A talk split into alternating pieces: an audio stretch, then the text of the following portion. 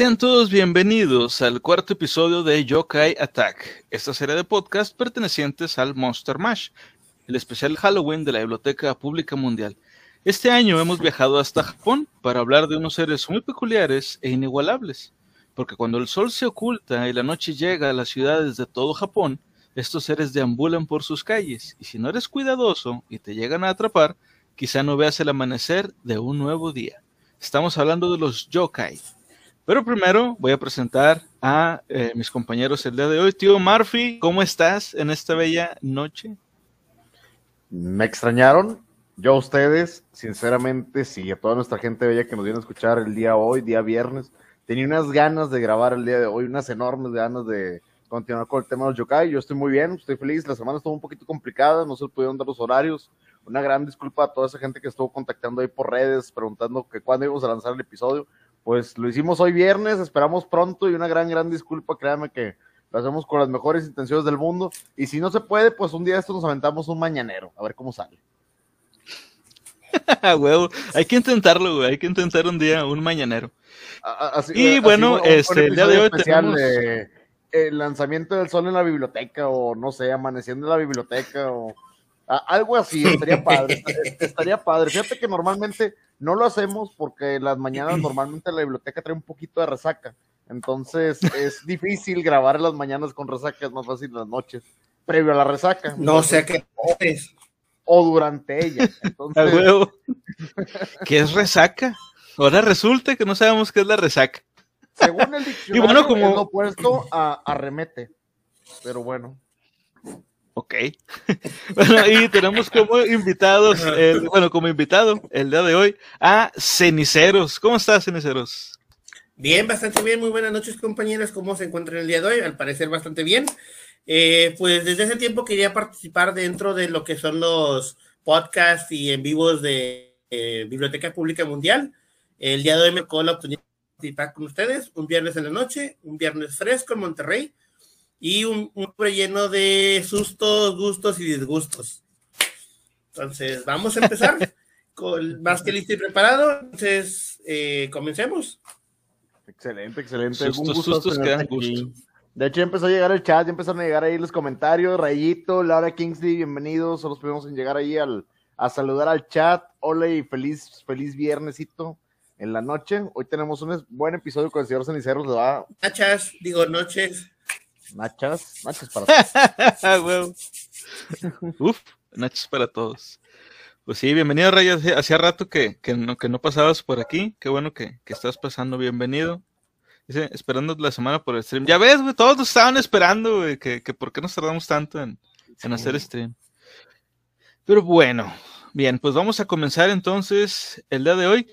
Eh, recuerden también, antes de comenzar, que eh, me, gustaría, me gustaría recordarles que si les gusta nuestro contenido, por favor denle like y compartan, suscríbanse a nuestro canal y al resto de nuestras redes, que eso nos ayudaría muchísimo y nos motiva a seguir adelante con este proyecto.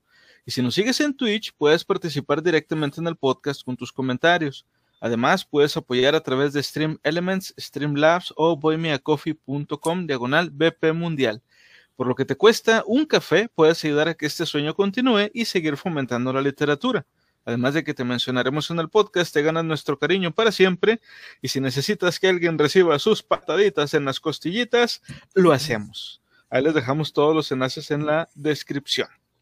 Y también recuerden que toda la información sobre los yokai comentar la pueden encontrar en el libro El ataque de los yokai, guía de supervivencia para los monstruos japoneses de los autores Hiroko Yoda y Matt Alt, que es el libro en el que nos estamos basando para esta serie de podcast. Esta vez, como plus, también eh, vamos a seguir diciendo el significado aproximado de los no- nombres de cada yokai según los autores. Algunos nombres, recuerden, son intraducibles del japonés. Este, entonces, pues vamos a dar la traducción más cercana, pero mejor siempre digan su nombre de yokai tal cual, el nombre japonés como es. ¿Ibas a decir algo, tío Murphy? Perdóname. Sí, dándole la bienvenida al chat a LP9306, dice Oli, primera vez, y el gracias por el follow, muchísimas gracias. Va llegando también el buen Bistec, bienvenido Bistec. También Chango, aloha, Laura, aloha Chango. ¿Viste? Cam- Toda, to- toda la camaradas míos. Laura es una amiga mía de años. ¿Viste? De los de ustedes lo conocen, de los streams de, de Orión. Ah, Yes. Entonces, bienvenidos, bienvenidos de mi parte, gente, gente de parte de Ceniceros. Sí, y está llegando toda la raza del chat. Dice aquí, dice Bistec, ya tengo listas las caguamas, que empiece la charla en la biblioteca. Esa es una actitud de viernes, señores. Es viernes, váyanse Esa por una chevecita, un té, un cafecito, llega School Vampire y dice ara ara. O sea, ya empezaron. Ara, ara. y- ara ara. Son, son cosas de otakus, supongo yo. Son cosas de, de, de, de- de otakus. Pero bienvenido, Vampi, bienvenido. Muchísimas gracias. Y también aquí Laura diciendo, hola, Ceni. Oli. Hola, Laura. Bueno, pues eh, vamos a comenzar entonces ah, preguntándole precisamente aquí a Ceniceros si alguna vez había escuchado sobre los yokai y si es así, ¿de cuál yokai ha escuchado hablar? ¿De cuál has escuchado tú, eh, Ceniceros? Direct- directamente nombres de yokais no tengo a la mente porque no soy muy familiarizado con ellos, pero había escuchado el término yokai de diferentes series de anime. Me gusta mucho el anime de terror y entonces he visto muchos animes ya viejitos que mucha gente ha visto. Empezando principalmente por Mikami la Cazafantasmas. Ah, claro. Mikami la, la Cazafantasmas se encargaba directamente de eliminar espíritus o yokais de edificios o de generalmente de lugares públicos. Continuando también con un anime viejo que me gusta mucho que se llama Pet Shop of Horrors, que es una tienda de mascotas que vende yokais a personas. Es una serie de cuatro episodios y cada historia te desenvuelve como cada persona compra la mascota y el yokai se encarga de, vengar a la persona y la persona recibe una venganza por la actitud que maneja. Y no dejemos fuera tanto las películas de del estudio Ghibli, lo que es la princesa Ah, sí. Mononoke, y no vamos a dejar tanto fuera lo que es el viaje Chihiro. Entonces, he tenido mi parte con respecto a los yokais, jamás me he puesto a investigarlos directamente, pero sí tengo conocimiento de que es una parte muy grande de la cultura japonesa. Sí, de hecho. Buenísimas, buenísimas referencias, vato. Grandes sobre todo referencias, las señor. de Estudios Ghibli. Sí. Es correcto, grandes referencias. Cuando busques trabajo, ponlas como referencias. Cuando te pregunten, referencias, he visto las películas de Estudio Ghibli y con eso es más que suficiente. Grandes, grandes referencias. Ya también se está Ahora, yo lo contrataría, güey. ¿Quién no las ha visto? Maguito, Maguita, bienvenida, Mago. Dice aquí, es Culpan Pérez, Cenicero, la persona que conoce más de la mitad del país. ¿Por qué, Ceniceros? Platícanos por qué dicen que conoces más de la mitad del país. Ah, aquí en Monterrey, eh, por diferentes lugares en los que estoy, mucha de la gente me conoce, tanto convenciones de cómics, conciertos de metal, eh, gente en general por trabajos. Yo conocí a Felipe por el trabajo, un trabajo en el que estuvimos. Sí. Eh, próximamente voy a empezar como perforador en un estudio de perforaciones aquí en Monterrey.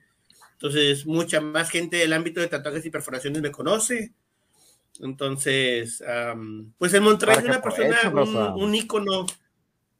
Para que aprovechen, raza. Si alguno Sí, no, Monterrey ya, ya que empiece, de, de que Cenicero lo perfore, adelante y bienvenidos.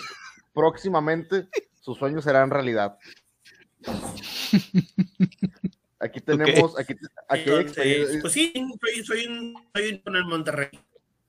Perfectísimo. También Inana se conecta. Bienvenida, chicos. Ya vine al chisme. Ayer les encargo el sufrimiento de la semana pasada. Oye, sí. Disculpen, gente, ves. enfermo. Enfermo y luego una semana y los dejamos y los privamos, pero les trajimos invitado de lujo para compensarlo. Todo lo que no vimos en una semana, se los compensamos hoy, se los prometemos.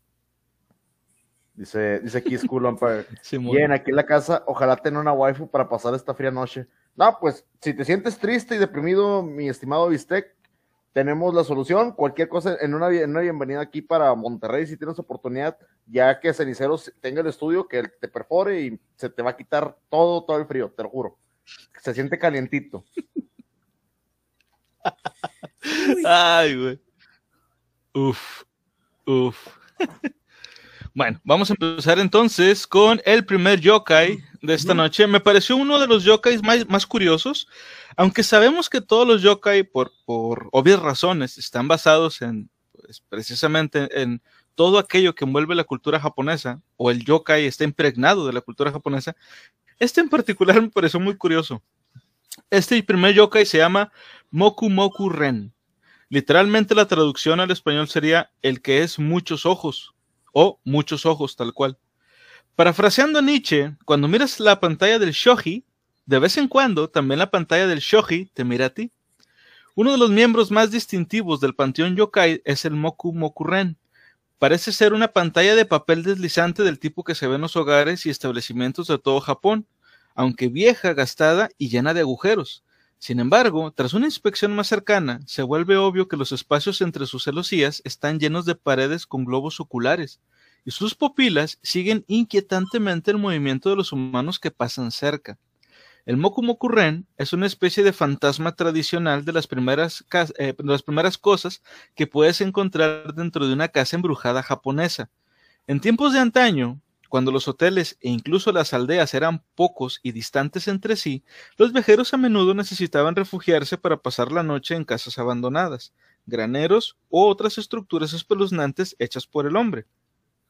Es precisamente en este tipo de lugares, ya inquietantes de por sí, donde se manifiesta el Moku Moku Ren. Su nombre significa, como les decía, literalmente muchos ojos o ojos continuos.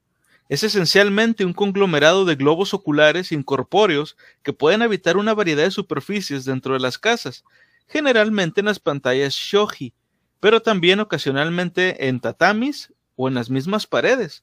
Se desconoce si se trata de una sola criatura que crece y se propaga, eh, como si fuera un hongo, o de una adición en forma de racimo de muchos seres individuales. En cualquier caso, su presencia es típica de lugares con graves problemas sobrenaturales. Contento simplemente con infundir miedo en los corazones de sus víctimas, se dice que aparece casi exclusivamente de noche.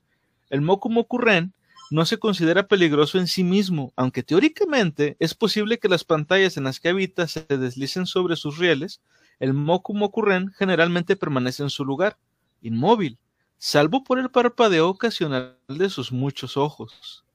¿Habían escuchado sobre este? Como nombre no, pero me recuerda imágenes de películas como eh, El Ojo, la película japonesa donde la chica tiene la, la operación en el ojo, Ah, o también, por ejemplo, la de la llamada. Son características muy parecidas con respecto a que las cosas tienen ojos. A mí no me la pegan. Ah, Esta historia fue difundida por un grupo de muchachuelos cachondos que andaban espiando los baños y echando la culpa a los yokais. A mí no me la pegan. a mí no me la pegan. Esto es una fregadera. Esto no es un yokai, chego. Esto, e, esto, es una buena excusa de boyerismo puro. Boyerismo japonés. Pudiera ser, pero ¿Cómo, explicas que los ojos estén hasta menos arriba? O sea, estarían todos apilados en pirámide viendo todo desde la pared. ¿Nunca viste Dragon Ball en la aldea de los Ulons? ¿Cómo estaban los cerditos uno arriba de otro? Ahí espiando. Este, ah, sí, claro. Totalmente. Dice, aquí Inana. Ahora, hay algo que el Big Brother viendo cómo te va a enchufar. Uf, uf, Inana. El chat. vaya, vaya. Pero ibas a comentar, sincero, ibas a comentar. Dice Felipe Yokai, casas abandonadas. Pues claro que las casas abandonadas son víctimas de las parejas jóvenes y de los aventureros. De seguro debe ser alguna pareja que se metió y que algún aventurero decidió ver. Y por eso de en vez de ver un ojo, vieron varios. Puede ser. Aún así, fíjate que es curioso lo que comenta Conan, que no está no, no, es, no es letal. Me imagino como que su poder nada más es ese, uy, moverse hacia los lados y espantar. De que te saca un pedo, te saca un pedo, porque se supone que estás solo. Pero hasta ahí. El figón morbosón. Ándale, el figón morbosón, gran referencia de los figón morbosón. Oye, sí, pero fíjate que como yo. Y, y siento que hacer un, Ah, es un yokai que posee cosas, porque dice Conan, oye, se encuentra en paredes, se encuentra en, puertas. Me imagino que debe ser un yokai que puede poseer objetos y desde ahí tomar la, posesión y ver a las personas o ver a las cosas que se encuentran dentro de. ¿Tú, qué opinas, Conan? Nuestra mejor defensa para este yokai es un piquetillo de ojos, así como para picar nomás, para entretenernos. Simón, Simón, un piquete de ojos. Este, pero es que, fíjate, puede ser también que sea una mezcla de otras cosas, güey, porque, por, decir, el ojo de dónde está en sí, es alguien que, se, o sea, es algo que se asoma por, por ahí del, del, del, agujero, o en sí el ojo está en, en una especie de realidad o, o, de dimensión de bolsillo que solamente habita en el cuadro, güey. O sea, de que si tú te asomas por un lado no hay nada, pero de frente sí. ¿Sí me entiendes? A lo mejor yo lo veo de ese lado, como que el yokai está en el medio, como que es parte del papel, como que es el cuadrito nada más. Ándale. También lo veo. Sí, sí, sí. sí. Ahí de, de, mis vecinas no ahí, van a estar hablando. sí, sí, adelante. Ahí tengo una pregunta para hacerle a Conan. Eh, ¿El yokai es uno mismo con diferentes ojos o cada ojo es un yokai? Es lo que no está claro. No está claro si cada panel o cada ojo es un yokai o este, toda la Ajá. pared ya está poseída y cada ojo es un ojo del, del, mismo ser. Eso no está claro todavía. Porque me mucho ahorita que mencionan de que, oye, se ve a través, no se ve siento como si fuera un doble espejo, como ejemplo, si se pusiera sobre de enfrente, porque también uh -huh. pudiera hacer eso, que siguen siendo una misma la pared, pero en realidad el yokai no, no es de una dimensión, simplemente reemplaza la pared de enfrente y obviamente no se va a ver a través, pero el yokai sigue siendo la parte de enfrente de la pared. Sí, sí, es posible, digo, puede ser? ser que la posesión la posesión del ser sobrenatural tome la forma de algo que no está ahí. O sea, en lugar de que esté el agujero, está, está el ojo, o sea, es lo que se ve, precisamente. Bueno, continuamos, dice, quizás salvo, para aquellos con corazones débiles, los encuentros con el Moku Moku Ren casi nunca son fatales. Algunas teorías sostienen que es posible disipar al Moku Moku Ren reparando la pantalla Shoji que habita, pero incluso si esto es cierto, este expediente presenta su propio conjunto de problemas. Por un lado, el viajero promedio no lleva el pegamento y el papel necesarios para reparar las pantallas dañadas. Y por otro, el Moku Moku Ren es en sí el menor de tus problemas. Inevitablemente aparece en lugares que sufren problemas sobrenaturales ya de alguna índole. Y la mayoría de las veces indica lugares donde, probable, donde es probable que se reúnan otros yokai, si es que aún no lo han hecho. Como tal, si ves un Moku Moku Ren, debes intentar salir del edificio y ponerte a salvo lo más rápido posible. Hay una variedad de cuentos populares que involucran encuentros con el Moku Moku Ren. Cuando un tacaño comerciante ambulante decidió, decidió perdón, ahorrar dinero durmiendo en una casa abandonada en lugar de una posada una noche, se enfrentó a la visita de, a la vista, perdón, de innumerables ojos que lo miraban desde las decrépitas pantallas del edificio. En lugar de asustarse, arrancó los ojos del Moku y vendió la espantosa colección a un oculista local eh, por una buena suma. Quizá los Moku Moku tengan más que temer de nosotros que nosotros de ellos. O quizá no. En otra historia, más inquietante aún, un viajero tan empeña empeñado en permanecer en una casa abandonada por la noche, intentó ignorar al Moku Moku envolviendo una manta alrededor de su cabeza mientras dormía. Cuando se despertó, se horrorizó al descubrir que las cuencas de sus ojos estaban vacías. Sus globos oculares no se encontraban por ninguna parte. Aunque es imposible de verificar, la historia debe tenerse en cuenta si estás considerando pasar algún tiempo en el tipo de edificio que este yokai tiende a habitar. Los estudiosos dicen que este yokai puede ser una ilustración humorística de un concepto similar a la idea del mundo occidental de que las paredes tienen oídos. Otros creen que es un juego de palabras basado en el juego de Go, en el que los jugadores enfocan sus ojos en un tablero de juego dividido en cuadros que se asemejan a los de una pantalla de shoji. Correcto. ¿Cómo ven? Dato curioso que mencionas, Échalo, o échalo. pregunta más que dato curioso. ¿Cómo es que obtiene el yokai los ojos? Ujú. Eso que menciona que el viajero quedó dormido y tapó sus ojos, ¿será que el yokai roba ojos? Pues aquí dice que es inofensivo este lado, dice que no, que no hace nada. Se conecta Chas Drummer, qué pedo, qué tranza, bienvenido Chas, gracias por darte la vuelta. Mira, Skull Vampire nos estaba comentando aquí algo interesante. Dice, como la mujer pájaro de TikTok, le pregunté para que nos pusiera un poquito en contexto. Y nos dice, una señora con su hija están viendo cómo llega un ave enorme y se les queda viendo desde el ventanal o puertas de cristal. Se ve la sombra de las cortinas, pero que les deja de regalo como conejos muertos de FKI y otras cositas y así. Oye. La madre. eh, o Oye, pero sí es cierto, o sea, como- O sea, aquí ya vimos, ya vimos dos versiones de la historia, ahorita, por ejemplo, como decía, este, como decía Ceniceros, de entrada, ¿cómo es que el yokai obtiene los ojos? En una versión es el yokai quien arranca los ojos de la gente para unirlos a, su colección, güey, en las paredes. Y en otras, no, o sea, en otras el, el, ojo ya aparece, digamos, de una manera misteriosa y sobrenatural. Pero y si la, la, más correcta y la verdad la que nos aterraría más es esa, güey, de que el yokai te roba los ojos a ti. Está bien cabrón que así fuera. Aquí hay un comentario que nos hace Maguita, bienvenida Maguita, dice, puede que sea pacífico si no lo ignoras, y si lo ignoras te roba los ojos. Puede ser ah, una ¿también? Ya ves que los japoneses le meten condiciones. A, ver, ¿comentas en sí. comenta? Sí. No, e, eso iba a mencionar. Gracias, Maguita, por el comentario. Es cierto, o sea, por ejemplo, el vendedor que vivía en la casa abandonada le robó los ojos al yokai porque nunca tuvo miedo de él. Pero al momento que el otro, el otro huésped quiso ignorarlo, a lo mejor por el miedo le robó los ojos por el hecho de no verlo directamente. No tiene una condición específica, pero pudiera ser una condición que esté impuesta directamente dentro del yokai. Sí, sí, totalmente de acuerdo.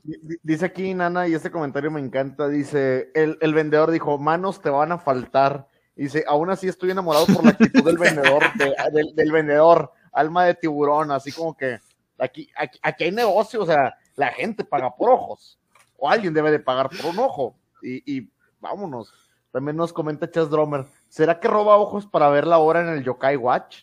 Puede ser. Ay, qué mamá.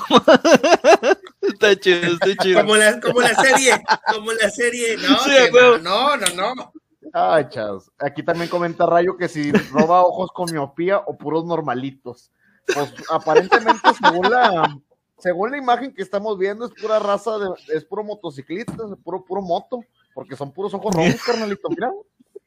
Son puros ojos rojos, así es que ya se la saben. Si traen los ojos bien rojos en la noche, llegan a su casa, se meten a ver a dónde sabe quién, el moco mucurren les puede atacar. Entonces, para que, que no se sí, ahí, aguas, Dice, dice, Chango, pinche tóxico, si no me quieres ver, no te dejaré ver a nadie. Ay, Dios. Ah, se mamó. ¿Quién te hizo, quién te hizo tanto no, daño en esta si vida? no eres mío, no eres de nadie. ¿Dónde hace cuenta? Dice Chango. ¿Hasta dónde está llegando lo del tráfico de órganos? Hasta el antiguo Japón, aparentemente, mi estimado. Ya, ya, está, ya se ven afectados hasta los seres sobrenaturales, güey, está cabrón. Pero sí, dice aquí, por último, ya el comentario. De repente le dice a su víctima.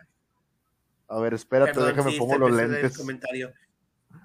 Me, me, me, gustó el de Bistec para terminar con el tema por el momento. Dice, me imagino igual que se roba los ojos para hacerse una sopita. ¿Sabes de qué me acordé? Al personaje de eh, Ricky Morty que se roba los ojos, el de las cuencas de los ojos.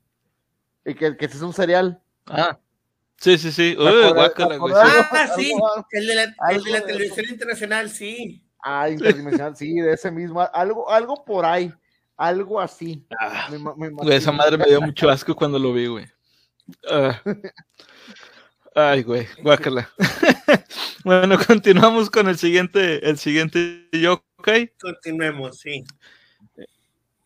Ah, deja, déjame adelanto un poquito. Ahí está.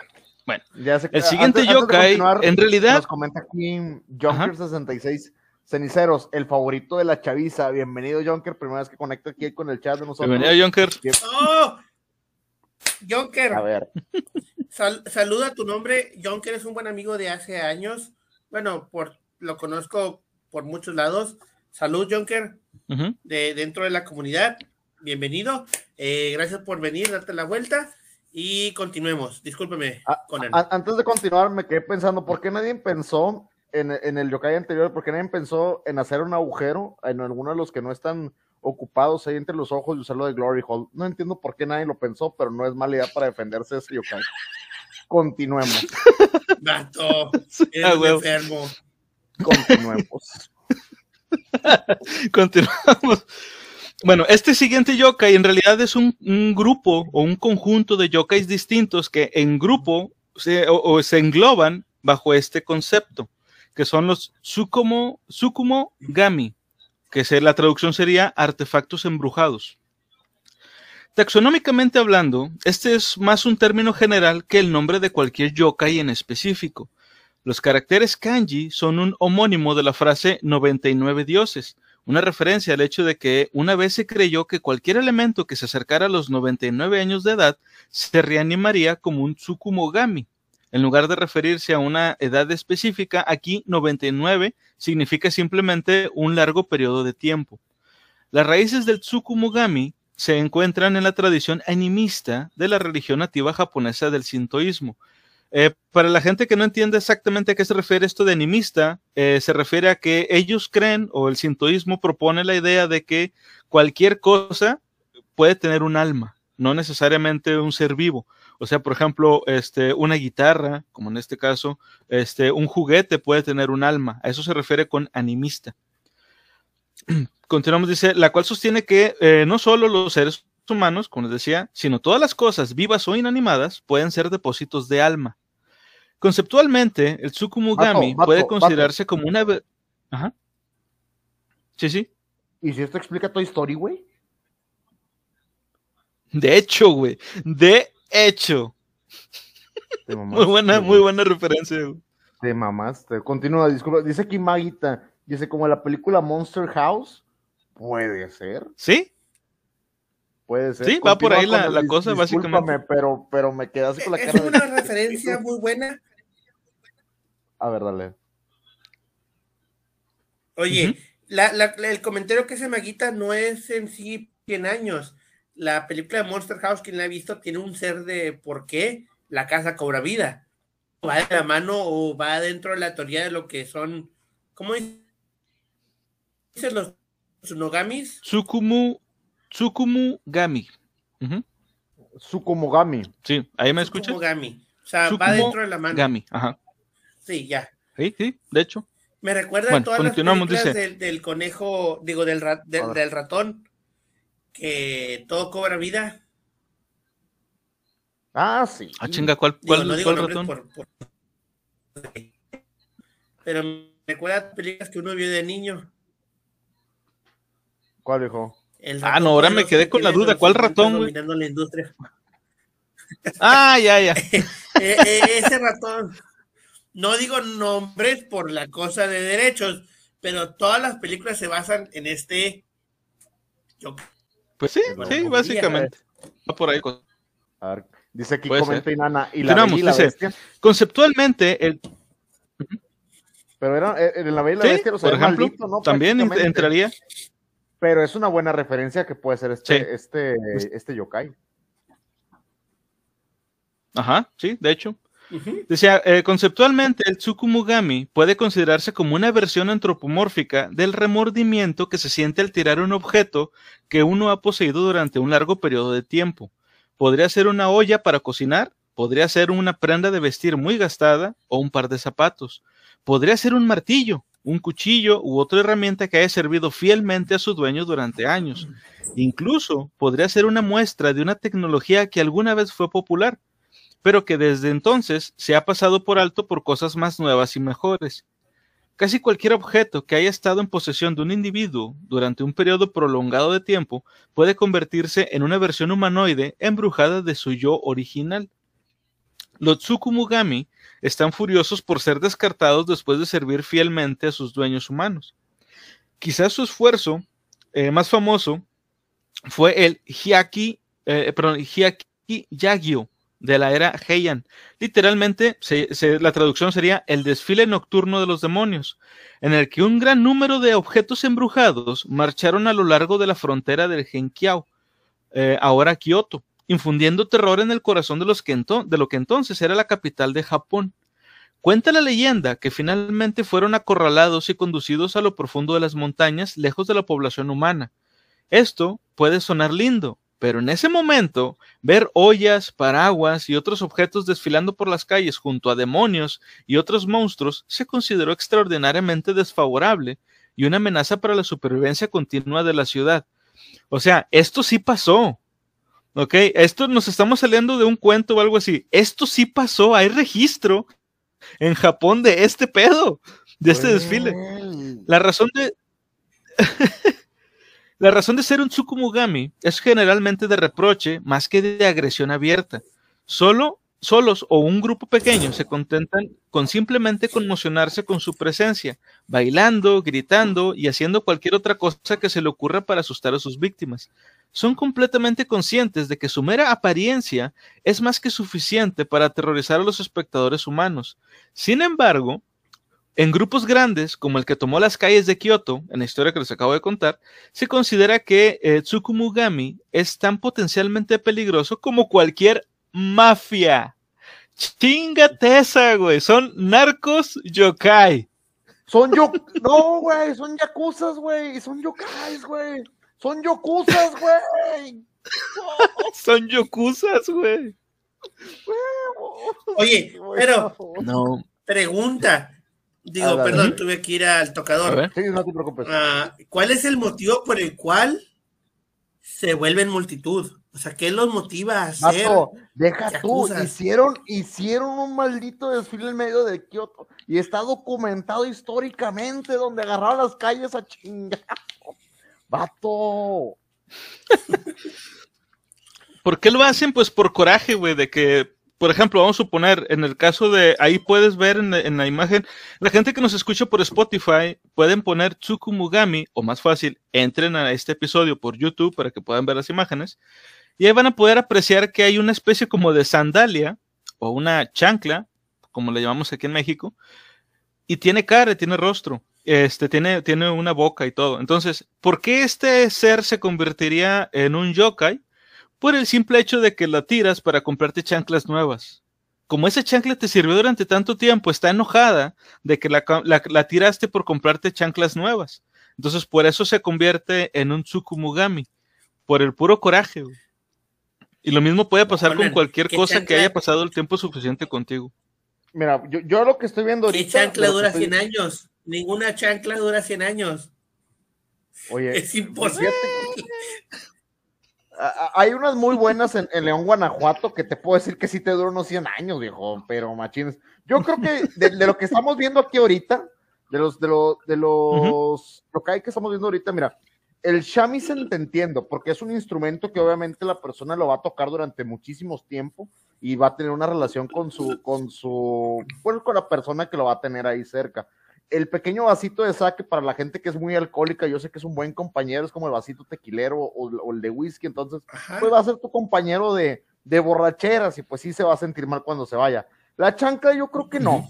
La chancla no es, no es como dices ceniceros. Yo no creo que es por el tiempo que pases con ella. Yo creo que es por la sangre de los sacrificios humanos de los traseros que ha golpeado esa chancla. Si es una chancla de mamá mexicana, por lo menos por lo menos tú como ser humano le entregaste a la semana de dos a tres eh, ceremonias con sangre incluida, por lo menos si fuiste en los noventas. Entonces, esa, esa es más chancla, eh, eh, es más poseída por sacrificio de sangre que por, que por empatía con la persona, pero más o menos, más o menos. Aquí los comentarios del chat dice. Ahora, tengo una pregunta.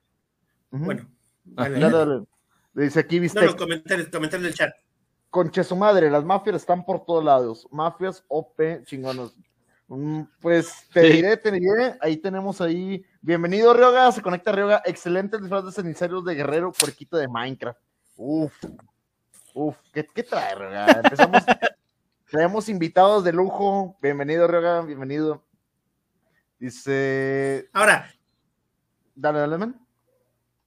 Mi pregunta va Digo, no sé si el libro lo mencione o, tenga alguna cláusula sobre qué cosas puede poseer el yokai. Porque en ese caso el yokai pudiera poseer cualquier cosa que uno posee que tenga 100 años de vida. Cualquier cosa material. Una casa, como vienes en la fotografía, una sandalia, una tetera, un, un jarrón, una guitarra. O sea, tiene alguna limitante de lo que pueda poseer. Porque uno puede obtener su casa 100 años y no creo que exista un yokai que posea una casa. O no creo que un yokai posea alguna joyería. Dice aquí Nana, y Nana eh. joyería embrujada y maldita sí hay, porque ya hemos tenido un episodio sí a eso. Sí, sí hemos tenido mucho de eso. Nos comenta Inana, dice, ¿habrá condones yokais? Y yo no lo creo, pero a lo mejor algún consolador yokai sí habrá. Es mi, es mi, idea, por, por los tiempos de vida. ah, ¿sabes qué? Puede ser. No, no, no, no, no. Sí puede ser. de aquellos que eran hechos de, de los que se relavaban y usaban en la época vieja. Mm, puede ser, puede ser. Ah, los de piel. Los de los, piel. de, los, los de gomilla, Sí, los de los de piel. gomilla. Los de cuero. Dice aquí también, dice, dice Inanera, la chancla entiendo por qué se enoja, te huelen las patas y todavía la cambias. Dice Maguita, dependiendo de qué tanto cuides tus chanclas, supongo. Sí, Bistec dice, la chancla es el arma más perosa del universo, solo las madres OP son dignas de levantarla y darle tus madrazos. Me imagino a tu mamá, eh, tú en tus treintas, y tu mamá la, la toma y dice, todavía soy digna, y te empieza a madrear con ella, huevo. Sí, de hecho. Dice aquí también Vampi, dice, arma legendaria con más Dice, 5 de dice daño Skull y 25 Vampire, este Vampi. Y 25 de inserción por daño por área. Uy, dolor. Ah, se conectó Orión, bienvenido Orión. Hola, bienvenido Orión. Bienvenido, Orión. Gracias por la Bueno, algo que iba a comentar yo al respecto de, de, de lo de las de lo de las chanclas y eso. eh, hay que tomar en cuenta que eso de los 99 años es un decir. O sea, no es que realmente duren o tengan que durar 99 años exactamente para que se conviertan en yokai. Simplemente que pasen mucho tiempo al lado de persona. O sea, si, el, el- el ejemplo que decíamos, O si una chancla pasa mucho tiempo al lado de alguien eh, o, o adentro, este se convierte en yokai, eh, se convierte en un tsukumogami. Hay, hay ejemplos famosos, pero la gente a lo mejor no lo ha visto de esa manera. Hay ejemplos famosos de ese tipo de cosas, incluso en la cultura occidental. Ahorita decía este tío Murphy, hemos visto en, en la serie de, de leyendas urbanas joyería que está poseída o que es un tipo de yokai porque causa pro- le ha causado males a la gente por tenerlo, por la forma en que fue obtenida o porque alguien la descartó o la tiró. Pinturas que hacen que la gente se mate. Este, o, o pi- o otro, otro tipo de cosas así. Ahora, ya sin irnos tan, tan lejos, ¿cuántos no hemos escuchado, por ejemplo, de, de guitarras dentro del mundo de la música? Guitarras que por tenerla tocas más chingón que si tocaras una guitarra, una guitarra normal. ¿Por qué? Porque esta guitarra le perteneció a tal artista, o porque la púa, la púa del destino, por ejemplo, púa la púa de, destino de- nada más. imagi- ¿Cómo te sentirías, la neta? ¿Cómo te lejos. sentirías tú? A ver, Ujú. comenta, César, comenta. La muñeca que asustó a Pedrito Fernández. La Ah, muñeca por que cobraba vida. Vacaciones del terror, güey. Anabel, güey. Anabel también es, es, es un yokai. De este De tipo. hecho, mira, de este tipo. Aquí, aquí comenta Orión, dice, "Oh, imagina que en lugar de chanclas sea una bota metalera. Uf, unas patadotas metaleras ahí en las pompas. Me encantó este de, de Ryoga, dice, dice, te vibraré hasta la muerte. El yokai vibrador mutilador placentero. Qué bonito título para película de yokai. A la madre. Digo, sabemos Oye, sí. qué canal está ¿cuántas ya. Sí lo harían. Si existe Sí. Robert. ¿Cuántas Oh, Robert, de, de- japoneses? ¿Cómo? ¿cu- ¿Cuántas películas de japoneses no tienen historias de objetos que cobran vida? El sushi que Sí. venga, el, el- todo, todas esas cosas que tienen, o sea, tienen muy en mente que las cosas pueden cobrar vida en cualquier momento. Porque no todo Sí, va a cobrar sí. vida, o sea, no es como que todo al momento de llegar a 99 años va a cobrar vida. Pero hay cosas que pudieran llegar, como dice Conan, por la interacción que tuvieron con los humanos. Di- Dice, Sí, hablando de eso, comenta Maguita, dice, va a haber muchos yokais chanclas por esta cuarentena. Y claro, todos en chanclas. Y pijamas. Y pijamas. Muchos pijamas. Calzones, güey, también. Va a haber muchos calzones yokai, güey. bueno, continuamos. Dice. La mejor forma de evitar que cualquiera de los elementos en posesión de uno se transforme en un Tsukumogami es cuidarlos. Los artículos manipulados, desechados o tratados descuidadamente tienen más probabilidades de ofenderse y reanimarse que aquellos tratados con respeto. Las herramientas, productos, tecnologías y elementos que alguna vez fueron populares, pero ahora olvidados, son el tipo de cosas más probable que aparezcan como Tsukumugami. La tradición de, su, de o limpieza de Año Nuevo, está indirectamente relacionada con el Tsukumugami en el sentido de que es un momento para garantizar que los artículos en posesión se limpien y mantengan adecuadamente. Ningyo Kuyo, el último rito de las muñecas, todavía se practica comúnmente en Japón en la actualidad. Esto implica llevar muñecas u otros juguetes con figuras que hayan pasado un largo periodo de tiempo en compañía de humanos a un templo o santuario, donde se consagran y se queman en una ceremonia especial en lugar de simplemente desecharlos como basura. El camino que supuestamente tomó el Tsukumugami, o sea, el desfile de Tsukumugamis, a través de eh, Genkiao, todavía existe en Kioto. Ichijo Dori, o primera calle, sirvió hace mucho tiempo no solo como una vía principal, sino también como una línea divisoria psicológica entre lo que los urbanitas percibían como cultura ilustrada y la naturaleza salvaje incivilizada del Japón rural. Además, en todo el país se puede encontrar santuarios de agujas, anteojos y otras herramientas que facilitan la vida de los humanos, un claro ejemplo de creencias animistas y el deseo de mostrar respeto por todos los artículos que alguna vez fueron útiles. Y fíjate, ahorita con esto me acuerdo mucho de lo que nos dijo este Bicho Goya, un saludo a, Bicho, que participó con nosotros en el primer episodio, que nos decía que los japoneses tienen muy, muy metido en su cultura que las cosas no se tiran, güey. O sea, no la tiras así nada más porque sí. Tienes que, este, pues tratar de cuidarlo lo más posible para que te sirva durante mucho tiempo. Ya cuando de plano, pues ya tiene agujeros el, el, zapato, tiene agujeros los calzones, pues ya lo tienes que tirar. Pero hay que cuidarlos.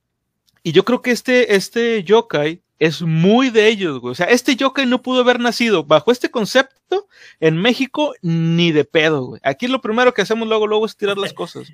Si, quieres en Estados Unidos más. Pero, si quieres confundir un japonés, dile que aquí en México tenemos un dicho que dice que la chancla que yo tiro no la vuelvo a levantar y se va a quedar. ¿Y por qué la tiraste en primer lugar? No entiendo, no lo van a comprender. Dos comentarios que voy a hacer. Comentarios. Uno, eh, lo que Conan dice contesta mi pregunta: el por qué no todo se vuelve yokai. Porque los japoneses cuidan de ello para evitar que regrese la vida. Así es. Y dos, la basura de uno es el tesoro de otros. O sea, si tú no lo cuidaste, alguien más lo va a cuidar. Sí, de y Aquí en México pasa mucho eso. La chancla que aventé no ah, la recojo, pero la va a recoger alguien más. Muy probablemente el, dicho aquí, el, ese es el, la basura de un hombre es el tesoro de otro. Si mal no recuerdo, va por ahí el, lema popular. Sí. Dice aquí, dice, algunos dirán que la tarea cobra vida para que se haga sola. Ah, dice, Ojalá. dice, le tengo tres calzones guardados a Orión para tirarlos cuando los vea. Uf, 10 de 10. Las madres van a caminar solas, güey, vas a ver. Por eso los japoneses cuidan mucho sus propiedades. Por eso los japoneses cuidan mucho de sus cosas. Por el hecho de que no quieren que regresen y cobren vida. Sí, güey, de hecho. es eso, es eso. Para terminar con este, con este yokai, dice Inana, ahora entiendo por qué mis papás no me compraban ropa y me daban las de mis hermanas. Ah, bien, 10 de 10, con tal de. Se estaban evitando posesiones diabólicas, pero bueno. Totalmente. Bueno, vamos ahora con eh, otros yokai. Son similares a los que vimos hace un momento, pero estos son tres en específico y cada uno tiene su propio nombre. el, siguiente, los yokai son el eh, Biwa Boku Boku, que significaría algo así como el, monje Biwa. Biwa es el nombre de, de, un objeto. El otro es el Koto Furunushi, que significa antiguo koto, es un instrumento musical. Y el último es el Shamisen Shoro, que significa anciano shamisen. Ahorita, ahorita va a cobrar sentido el, nombre. Esta es una, subespecie de Tsukumugami. Los Biwa Boku Boku, Koto Furunushi y Shamisen Choro son espectros instrumentos animistas, o sea, instrumentos poseídos. Son viejos instrumentos musicales que han, tomado formas humanoides, o en el caso de la forma del arpa de piso, una especie de forma animal como de un perro, son ejemplos clásicos de herramientas cuidadosamente elaboradas que logran sensibilidad o sapiencia después de largos años de uso. Cada uno se representa tradicionalmente por separado, pero se agrupan aquí debido a su naturaleza similar. Vamos a empezar primero por el Biwa Boku Boku. Toma la forma de un humanoide vestido con un kimono con un laúd tradicional en lugar de su cabeza. Como muchos de los que tocaban laúd en la antigüedad eran ciegos, el biwa boku boku a veces se representa con los ojos bien cerrados, o sea, como las rayitas aquí así nomás como Brock, que nomás le dibujaban unas rayas. Este yokai comparte su experiencia con un par de instrumentos musicales legendarios, perdidos hace mucho tiempo, llamados Genjo y Bokuba. Tesoros culturales que eran algo así como los Stradivarius de los laúdes. El Biwa Boku Boku es una fusión antropomórfica de los dos. Una variedad de historias extrañas rodean al Genjo en particular. Solo los verdaderamente dotados podían sacar música de este exquisito instrumento, ya que poseía la misteriosa capacidad de elegir quién estaba en condiciones de tocarlo. Para aquellos sin talento, rasguear el genjo no produciría ningún sonido en lo absoluto. Pero quizá el cuento más famoso involucra el improbable robo del genjo del Palacio Imperial bien custodiado. A última hora de la noche, poco tiempo después de su misteriosa desaparición, un músico captó los inconfundibles acordes del genjo que se tocaba. Siguiendo el sonido distintivo, se encontró de pie bajo la famosa puerta Rashomon de Kioto. Incapaz de encontrar la fuente de la hermosa música, el músico se dio cuenta de que no estaba tratando con un ladrón común, sino con un Oni, un demonio. Gritó para que la criatura se revelara, la música se detuvo abruptamente, aunque temía por su vida, el músico se mantuvo firme, sabiendo cuánto dolía a su emperador la pérdida de Elbiwa. De repente, una cuerda descendió de los tramos más altos de la puerta. Atado al final estaba el precioso Genjo, que el músico cortó y devolvió a su, a su legítimo dueño. Por cierto, esta puerta de Rashomon es la misma que se muestra en la película de Akira Kurosawa. Quien no sepa quién es Akira Kurosawa, es un gran director japonés que dirigió la película de los, si no mal recuerdo, eran los eh, Trece Samuráis y es una, es una película japonesa de samuráis muy buena y muy aclamada por mucha gente que sabe más que yo de cine. Es correcto. Bueno, ¿qué opinan ustedes de este, de este instrumento, del biwa? Es un instrumento clásico dentro de la cultura japonesa. Lo he visto en muchas series y películas y novelas japonesas. Es un instrumento de tres cuerdas, creo, si no me equivoco. Tiene un sonido muy, muy característico, de hecho. Siento que es un yokai muy específico, o sea, como es un instrumento icónico de la cultura japonesa, siento que es un yokai que se especifica tanto para darle conocimiento al instrumento. No, no sé por qué se especifica tanto, o sea... El de tres es el shamisen. El abigo es de cuatro. El, el shamisen es el que es de tres. Para comentar, sí, sí, sí. Ok, ok. Um, pues no sé por qué tanto, tanto especificación de ese instrumento, digo, siento que sería, digo, no, no tiene, no tiene un razón por qué especificar que el instrumento cobre vida. ¿Qué diferencia eso del, del yokai anterior? O sea, el peso cultural, el peso cultural del objeto. Porque ahorita estábamos hablando sobre el, el, ahorita estamos hablando de objetos de uso común, de teteras, tazas, vasos eh, y chanclas y demás. Pero recordemos que, como ahorita lo dijiste tú, Ceniceros, tiene un peso cultural muy, muy pesado. La vigua, el shamisen y el arpa de piso son objetos demasiado queridos y demasiado preciados. Hace poquito, no te voy a mentir, tendré como un mes que estaba viendo un documental, pero del shamisen, porque me, me interesa mucho sobre cómo se toca. Y te acuerdas que, que, te dice que tiene que tres cuerdas. Una de ellas es de cera, una de ellas es una cuerda normal y las tonalidades o tonos son muy difíciles y usan esta pequeña palita que ven ahí como para rasgarlo. Entonces, la persona que lo interpretó es una mujer que está, pero súper, súper clavada con el instrumento y es máster en su instrumento y lo toca de una manera majestuosa. Ahí te ves que es algo de virtuosos, algo que tienen elevado en un punto muy, muy arriba. No me digas tú que si en tu casa te dijeran, no, es que tengo este, un cenicero embrujado, a que tú digas, mato, tengo una guitarra embrujada, ¿a poco la guitarra no la verías como que, ¡ay! A ver, cuéntame sobre la guitarra. O sea, ¿por qué está sí, obviamente sí, totalmente, claro. Pero mi pregunta más, más a fondo de, ¿es el mismo tipo de yokai que posee un objeto común al que posee el instrumento musical? Sí, es el mismo, es el mismo tipo de yokai. La única diferencia es que este yokai eh, no se transforma, o el instrumento más bien, no se transforma en yokai porque lo desprecian, sino por el contrario, por el amor que le tienen. Así es. Por eso cobra, por eso cobra sentido de sí mismo, o conciencia de sí mismo, más bien. Ok, tiene sentido. mientras más lo toques, mientras más los amas, digo, y eso y es darle una trascendencia o darle un, una vida después de la muerte al instrumento. Sí, Sí, sí, sí. Digo, Acá nos dice, podría ser. nos, co- nos comenta Bistec, ándale, no se dejan tocar por cualquiera, se podría decir que no tiene ni Patreon ni OnlyFans, pero nosotros sí, Bistec, si tienes oportunidad, métete a buymeacoffee.com, diagonal BP Mundial, y ahí nos puedes encontrar por si nos gusta donar un cafecito, con todo gusto te lo aceptamos. Y sin Navarre, aparte bien dotados, talentosos los muchachos, 10 de 10 con la gente que podía tocar esos instrumentos.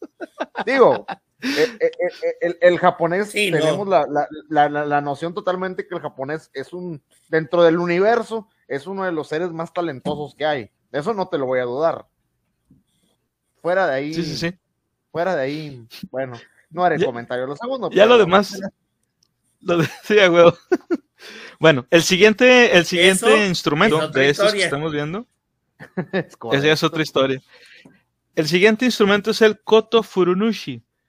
Según El- al menos el una piso. fuente, el de piso, la procedencia del koto furunushi se remonta al siglo II después de Cristo, después de que el emperador decretó que se limpiara un parche de vegetación para un banquete al aire libre, estaba tan complacido con el resultado que dejó un arpa de piso, o el koto, como agradecimiento al sitio.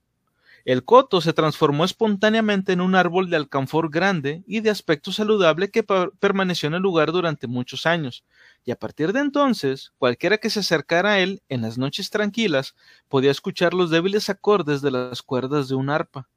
Aunque la ubicación del árbol ha sido olvidada hace mucho tiempo, su espíritu ocasionalmente se instala en arpas de piso, transformándolas en koto furunushi, otras leyendas sostienen que este yokai representa el espíritu solitario de una forma de arpa de piso una vez popular y ahora obsoleta que se revuelca en la nostalgia por sus días de gloria.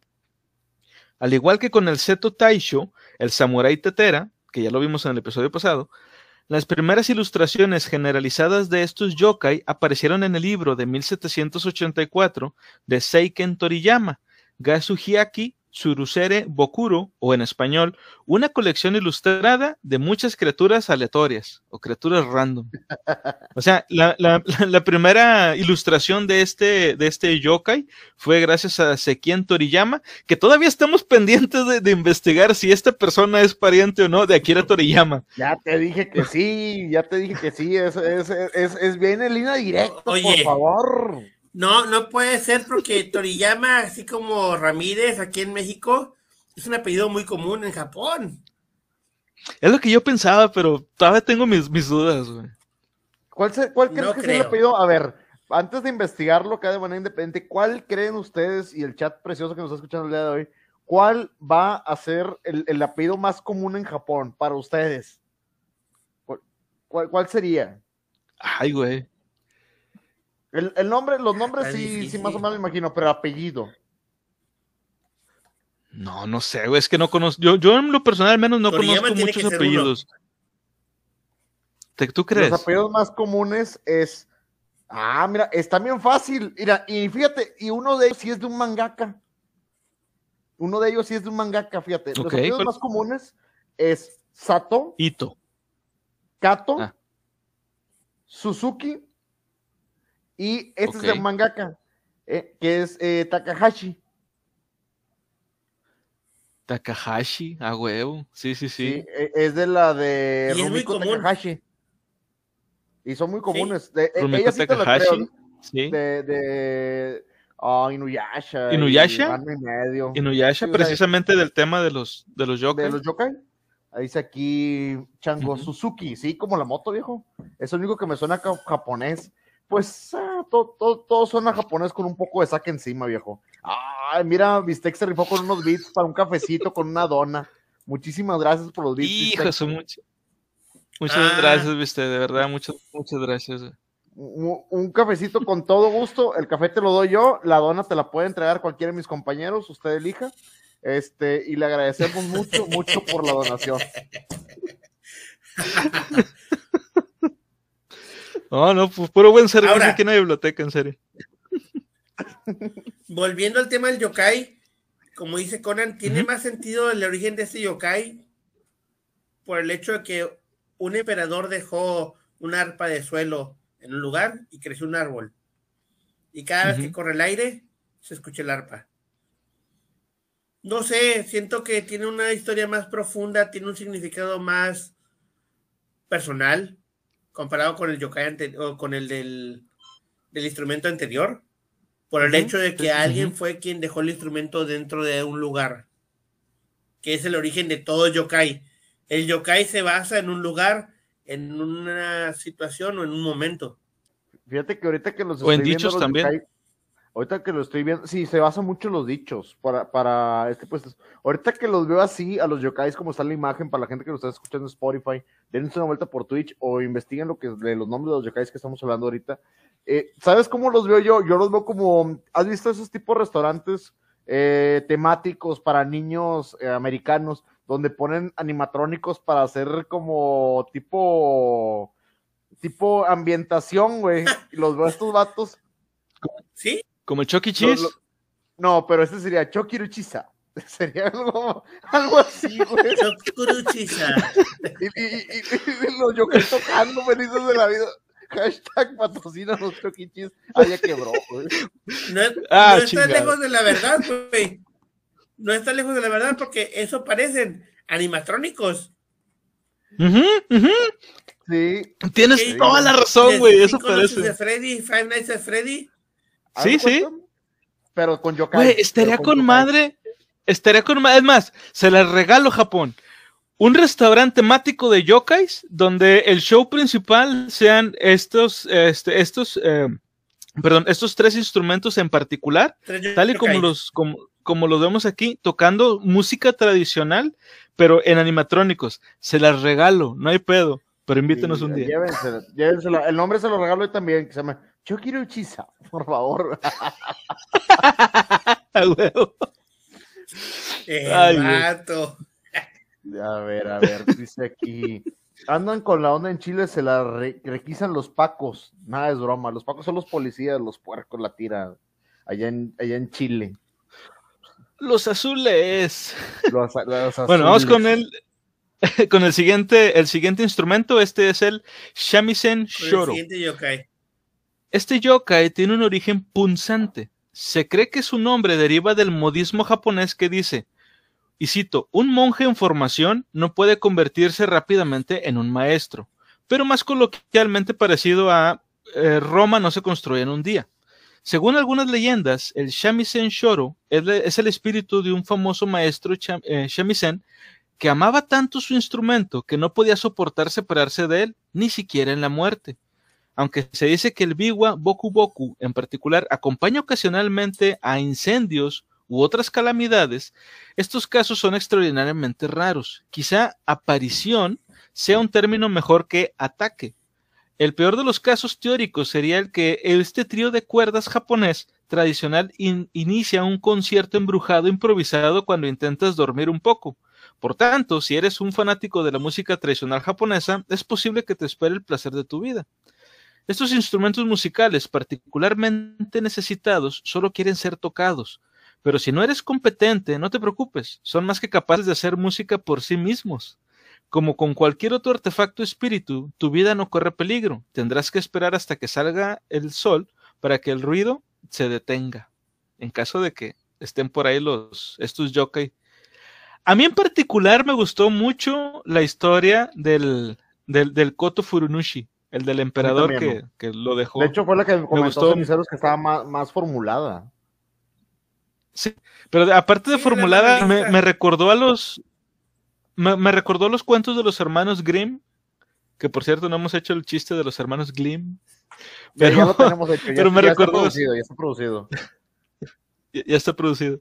Pero sí, te digo, me, me, me- me recordó ese tipo de cuentos de, de, de fantasía un poco más inocente, este, que era pues para niños de, esa, de esas épocas. Y, y yo creo que sí se podría construir un, o sea, si, si hay algún anime como el de Gegege no. Kitaru, que es el Ujú. donde, donde hablan de, de yokais, que le hicieran un, un episodio especial y sería un, yo creo que sería un episodio muy emotivo, porque la historia Claro está, está bonita, me gustó, me gustó. A ver, Chango nos hace una pregunta aquí y está interesante, va para el chat, va para ustedes también. Este dice: si podrían volver como fantasma yokai usando un instrumento fantasmal, ¿qué instrumento escogerían? Primeramente, ceniceros. Tenemos el invitado y hay que aprovecharlo, hay que sacarle jugo. Entonces, a ¿Qué ver, instrumento ceniceros. escogería? Sí. Yo toco la batería. Me gusta la batería, yo regresaría con una batería. Uf, perfectísimo, perfectísimo. Mira, parece, traemos, traemos puro bateristas, Gabo, tú y yo, güey. Puro, puro invitado Sí, baterista. Simón. loco. Sí, sí.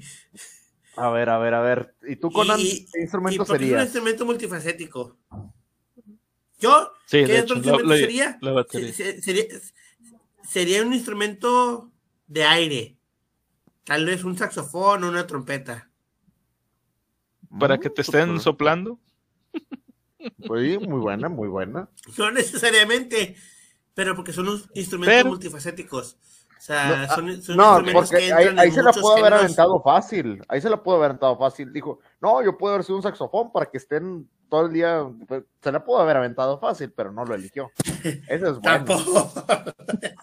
A ver, No, yo, yo en particular, si, si yo regresara, este, digo, si es un instrumento musical a, a la- a fuerza, yo creo que a mí me gustaría volver como dos instrumentos cualquiera. Por ejemplo, una guitarra eléctrica que sonara como guitarra eléctrica aún sin estar conectado a un, a un amplificador. Esa sería una. Y si no puedo volver como una guitarra que, son- que, que suene así como, como guitarra eléctrica con distorsión, sin necesidad del amplificador, me gustaría volver como un violín. Ah, ok. Es- esa es muy buena opción. Yo, la verdad, no regresaría como guitarra.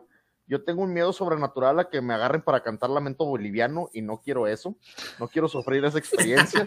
Entonces, no, no lo haré. Eh, si yo pudiera volver Sería más acústica, güey.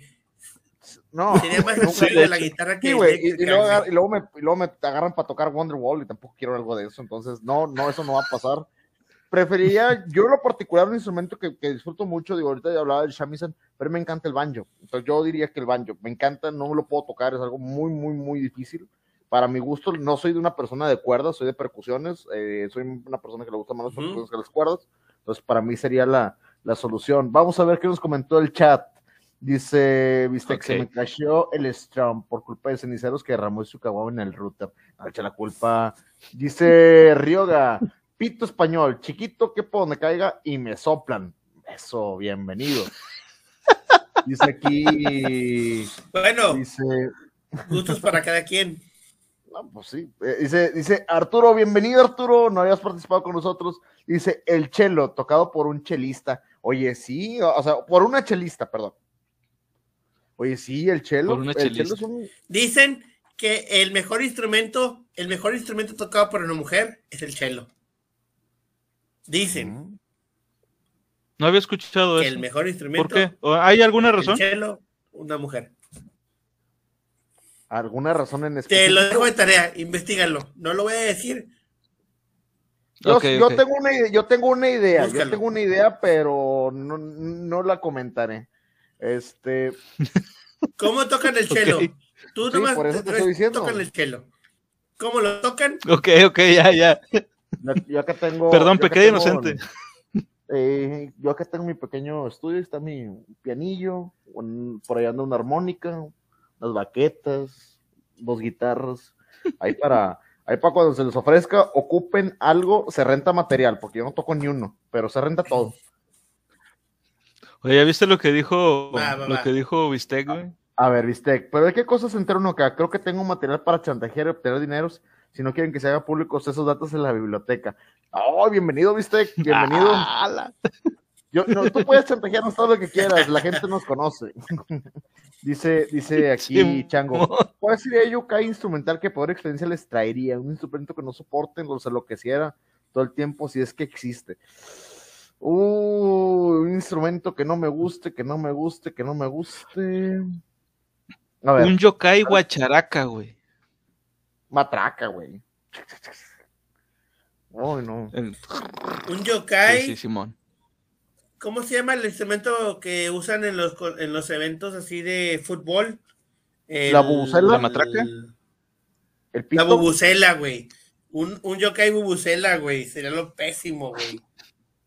La bubucela fue un instrumento muy famoso de con el Mundial de Sudáfrica. Por la cuestión es como una trompeta larga, pero No, no, no, no, horrible, no lo aguanto. Damn. No lo No, no, no, guaco. Jalo, jalo. A ver, Estaría ¿qué muy pata que eso existiera, güey. Dice aquí Arturo, Chelo, paso más tiempo entre las piernas de tu novia que tú. Uf. El chelo. Toca el chelo porque anda en celo. Digo, porque es interesante ese dato. Ay, viste, ¿qué andas haciendo? dice, dice, Viste, que andas con todo, viste. Dice Maguita, dice, unas sabritas, sí, de mis favoritas, de las cremas y especias, pero pues acá no estamos comiendo ahorita, pero sí, unas sabritas se andan ahí. Dice, El de Inana, Inana, güey. piano para que sigan tocando las tec, ah, perdón, ah, caray. Dice, y Apple tú para Bistec, eh, si les gusta soplar la corneta, adelante y date todo el gusto que quieras, Bistec, adelante, nadie te juzga. Tú dale. Pásele, pásele. Perdón el comentario que voy a hacer, pero dicen, es Halloween. En las noches me convierto en un piano embrujado porque me toco solo. Uh, qué buena referencia. Qué Muy buena, muy buena. referencia. Ay, güey. Bueno, vamos con el siguiente, el Sí, siguiente grupo o dúo, dúo de yokais. Es el Karakasa y el Bura Bura. Eh, sería, los, los significados serían sombrilla embrujada y linterna embrujada. Este, según como podemos verlo por ahí. Estos yokai normalmente miden unos 75 centímetros la, la sombrilla y el Bura Bura, que es la lámpara, entre 30 y 40 centímetros más o menos. Esto lo especifico para que no vayan a creer que por ser yokai son este, seres mucho más grandes de lo que pues, normalmente serían. Son objetos con un tamaño, este, digamos, regular. O sea, como se- sería el mismo objeto sin estar poseído. Y habitan, pues, normalmente donde haya, donde haya humanos. Dice, son un dúo de apariencia extra- extrañamente frágil. Una linterna de papel con una cara lasciva, o sea, que está como que con ganas, y un paraguas de papel lacado con un ojo espeluznante que se balancean y se abren paso en el aire, saltando ocasionalmente en las sombras para asustar a los peatones. Dos de los Tsukumugami más comunes, el Karakasa y el Bura Bura, a menudo se ven juntos, tal vez porque se encuentran en lugares similares. Ambos son, o ambos fueron, tipos de artículos cotidianos y hechos de materiales similares, papel y madera. Las linternas de papel alguna vez fueron accesorios comunes para los restaurantes japoneses, incluso hoy en día, cuando la iluminación eléctrica es estándar. El término linterna roja es sinónimo de los, de los pubs o cantinas y otros establecimientos que sirven, además de comida, también alcohol. Como el resto de sus hermanos Tsukumugami, tanto el Karakasa como el Bura Bura son objetos normales convertidos en espíritus traviesos y quizá debido al maltrato o la negligencia. El Karakasa, por ejemplo, eh, la reputación más popular que tiene este yokai, cuyo nombre significa literalmente paraguas de papel o parasol de papel para los españoles, es un paraguas ciclópeo con lengua colgando y una pierna masculina peluda de aspecto asqueroso en lugar de un mango. Pero otras versiones, quizá subespecies, también se han informado. El más famoso de estos, como se ve en los grabados de madera de época, presenta dos ojos estrechamente espaciados en una punta de la férula y un mango doblado y roto en lugar de una sola pata. Ahora, ¿de dónde viene el Karakasa? El ilustrador de yokais más famoso de Japón, al que ya habíamos citado anteriormente, Sekien Toriyama, teorizó una conexión enigmática entre el Karakasa y el Shifun, un legendario animal marino con cabeza de dragón y cuerpo de pez. Supuestamente era capaz de crear nubes y- y también lluvia a voluntad. Desafortunadamente, Sekien no nos dio más detalles, pero quizá hay una explicación más prosaica. No es raro ver paraguas obviamente olvidados que se pudren en los estantes para sombrillas colocados fuera de las casas, tiendas u otros establecimientos. Y es demasiado fácil, perdón, es demasiado difícil imaginar un paraguas descontento por ser abandonado en algún lugar remoto y solitario, lejos de casa, a pesar de haber resguardado fielmente a su dueño del viento en la lluvia. Ahora, el Bura Bura también aparece en una amplia variedad de formas. Algunas recuerdan más a un rostro humano que otras. Sus rasgos a menudo están iluminados dentro de, perdón, desde dentro por una vela de una manera muy similar a como son las, las calabazas de Halloween. Las linternas de papel eran las linternas de la era anterior a la, electricidad, encendidas con velas que, por supuesto, eran mucho más tenues que las bombillas modernas. La luz que producían era apenas suficiente para iluminar el área inmediata alrededor de un viajero, y ciertamente no eran lo no, no arrojaban la suficiente luz sobre quien sea o sobre lo que sea con lo que podrías chocar en la noche, lo que los convierte en accesorios ideales para todo tipo de cuentos de miedo. El Bura Bura es uno de, los, de estos ejemplos. Otro se puede encontrar con el Guiding Lantern, una de las siete maravillas de Honjo, una colección de leyendas urbanas del siglo XIX, en el, las linternas llevadas por los que parecía ser guías humanos, pero que en realidad eran tanukis o kitsune disfrazados. Llevaban a los viajeros por un mal camino o incluso hacia la muerte. De estos yokai, ¿ustedes ya los habían escuchado o los habían visto antes? No. Sí. No recuerdo uno, pero me recuerda el comentario que hice en el anterior. O sea, mientras más personal sea el objeto, más específico se vuelve el yokai. Sí. Sí, sí, sí, de hecho. ¿Ibas a decir algo, tío Murphy? Sí, eh, comentario, patas para llevar. Uf patas, ¿sí? O sea, es lo, es, lo que hay. hay yokai. Ya fuera de cosas, hay en sí ser un yokai de maracas que te permite tocar bien. Si buscan un ejemplo, googleen Dream Theater Criollo y watchen a luz de las maracas. ah. Ok. Ok, ok, ok. Bueno, el, lo que voy a comentar es, este yokai sí los conozco y de hecho comentaba, y nada, son de mis favoritos porque la sombrilla es un representativo muy grande. Yo creo que si, la, si tú dices yokai, tal cual, se te vienen muchos a la mente, más famosos, más conocidos, pero él siempre se te va a venir a la mente. Siempre una sombrilla con la lengua de fuera y el ojo cíclope es lo más representativo, a mi gusto, de una figura de un yokai, para representarlo como, como, como te imaginas un espíritu, vaya, a final de cuentas poseyendo un objeto, o como te imaginas un, un ahorita comentabas de los tanukis, de las kitsunes y de los demás que estábamos comentando anteriormente, yo creo que ese es de lo más, más representativo de la cultura japonesa sobre, sobre un yokai, para mí. Sí, sí, sí. ¿Por qué? Porque son los objetos cotidianos más utilizados por los japoneses. Así es. Sobre todo por las japonesas, las geishas, que están con la sombrilla. O sea, dice la señorita Ina, es mi favorito la sombrilla. La sombrilla es icónico, como dijeron por las geishas. No, no tienes una imagen de una geisha sin una sombrilla. Y mencioné anteriormente, mientras más específico sea el objeto, hay un yokai más específico. No, no, no que no tenga sentido, sino siento que es algo muy raro que le den más importancia a unos objetos que otros. Pero son parte de la cultura japonesa. Son, son representativos, son más cotidianos, son más utilizados. Y que le den un yokai significa que tienen un apego más grande que otros instrumentos o que otros objetos. Sí, sí, definitivamente, güey. De hecho, sí. De, hecho, ahorita que decía también Inana de que la sombrilla es su, su yokai favorito, aparte de que yo creo que es de los más de los que más comúnmente vemos, cuando, como dijo Tío Murphy también, de que cuando alguien dice un yokai, son de las primeras cosas que te vienen a la mente, porque en algún lugar lo viste. El, el, el Caracasa. Y para mí el, fue el Bura Bura, o sea, la, la linterna.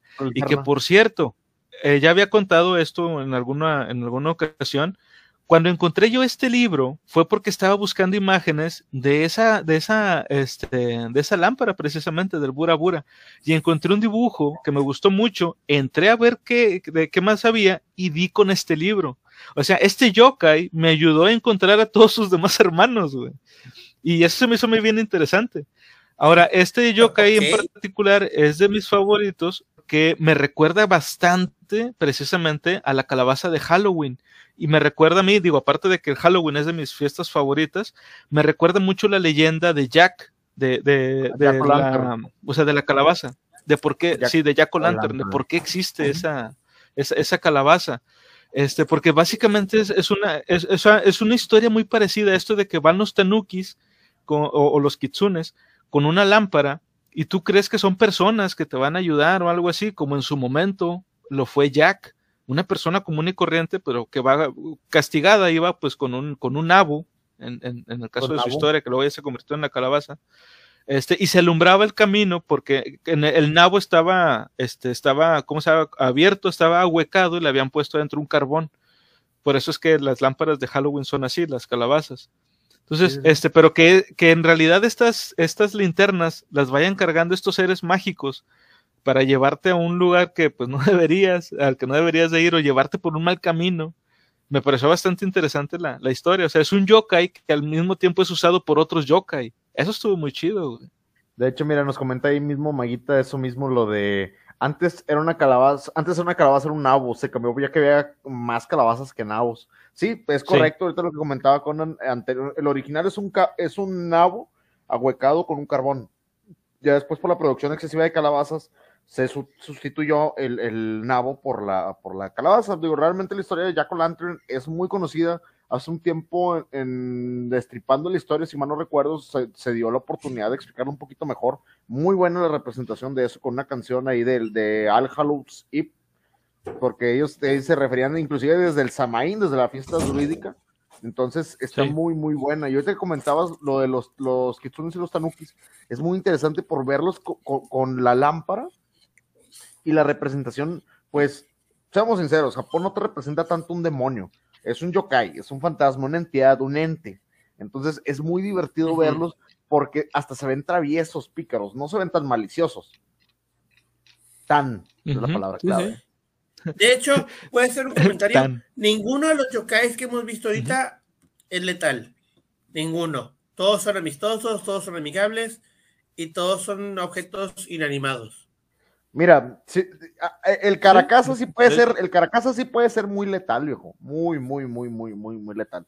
Si por algún error te llegas a sentar en él y se le ocurre abrirse, no vas a sobrevivir, viejo. bueno, eso es muy específico. Ahí, ahí, es el pastel o el Caracasa.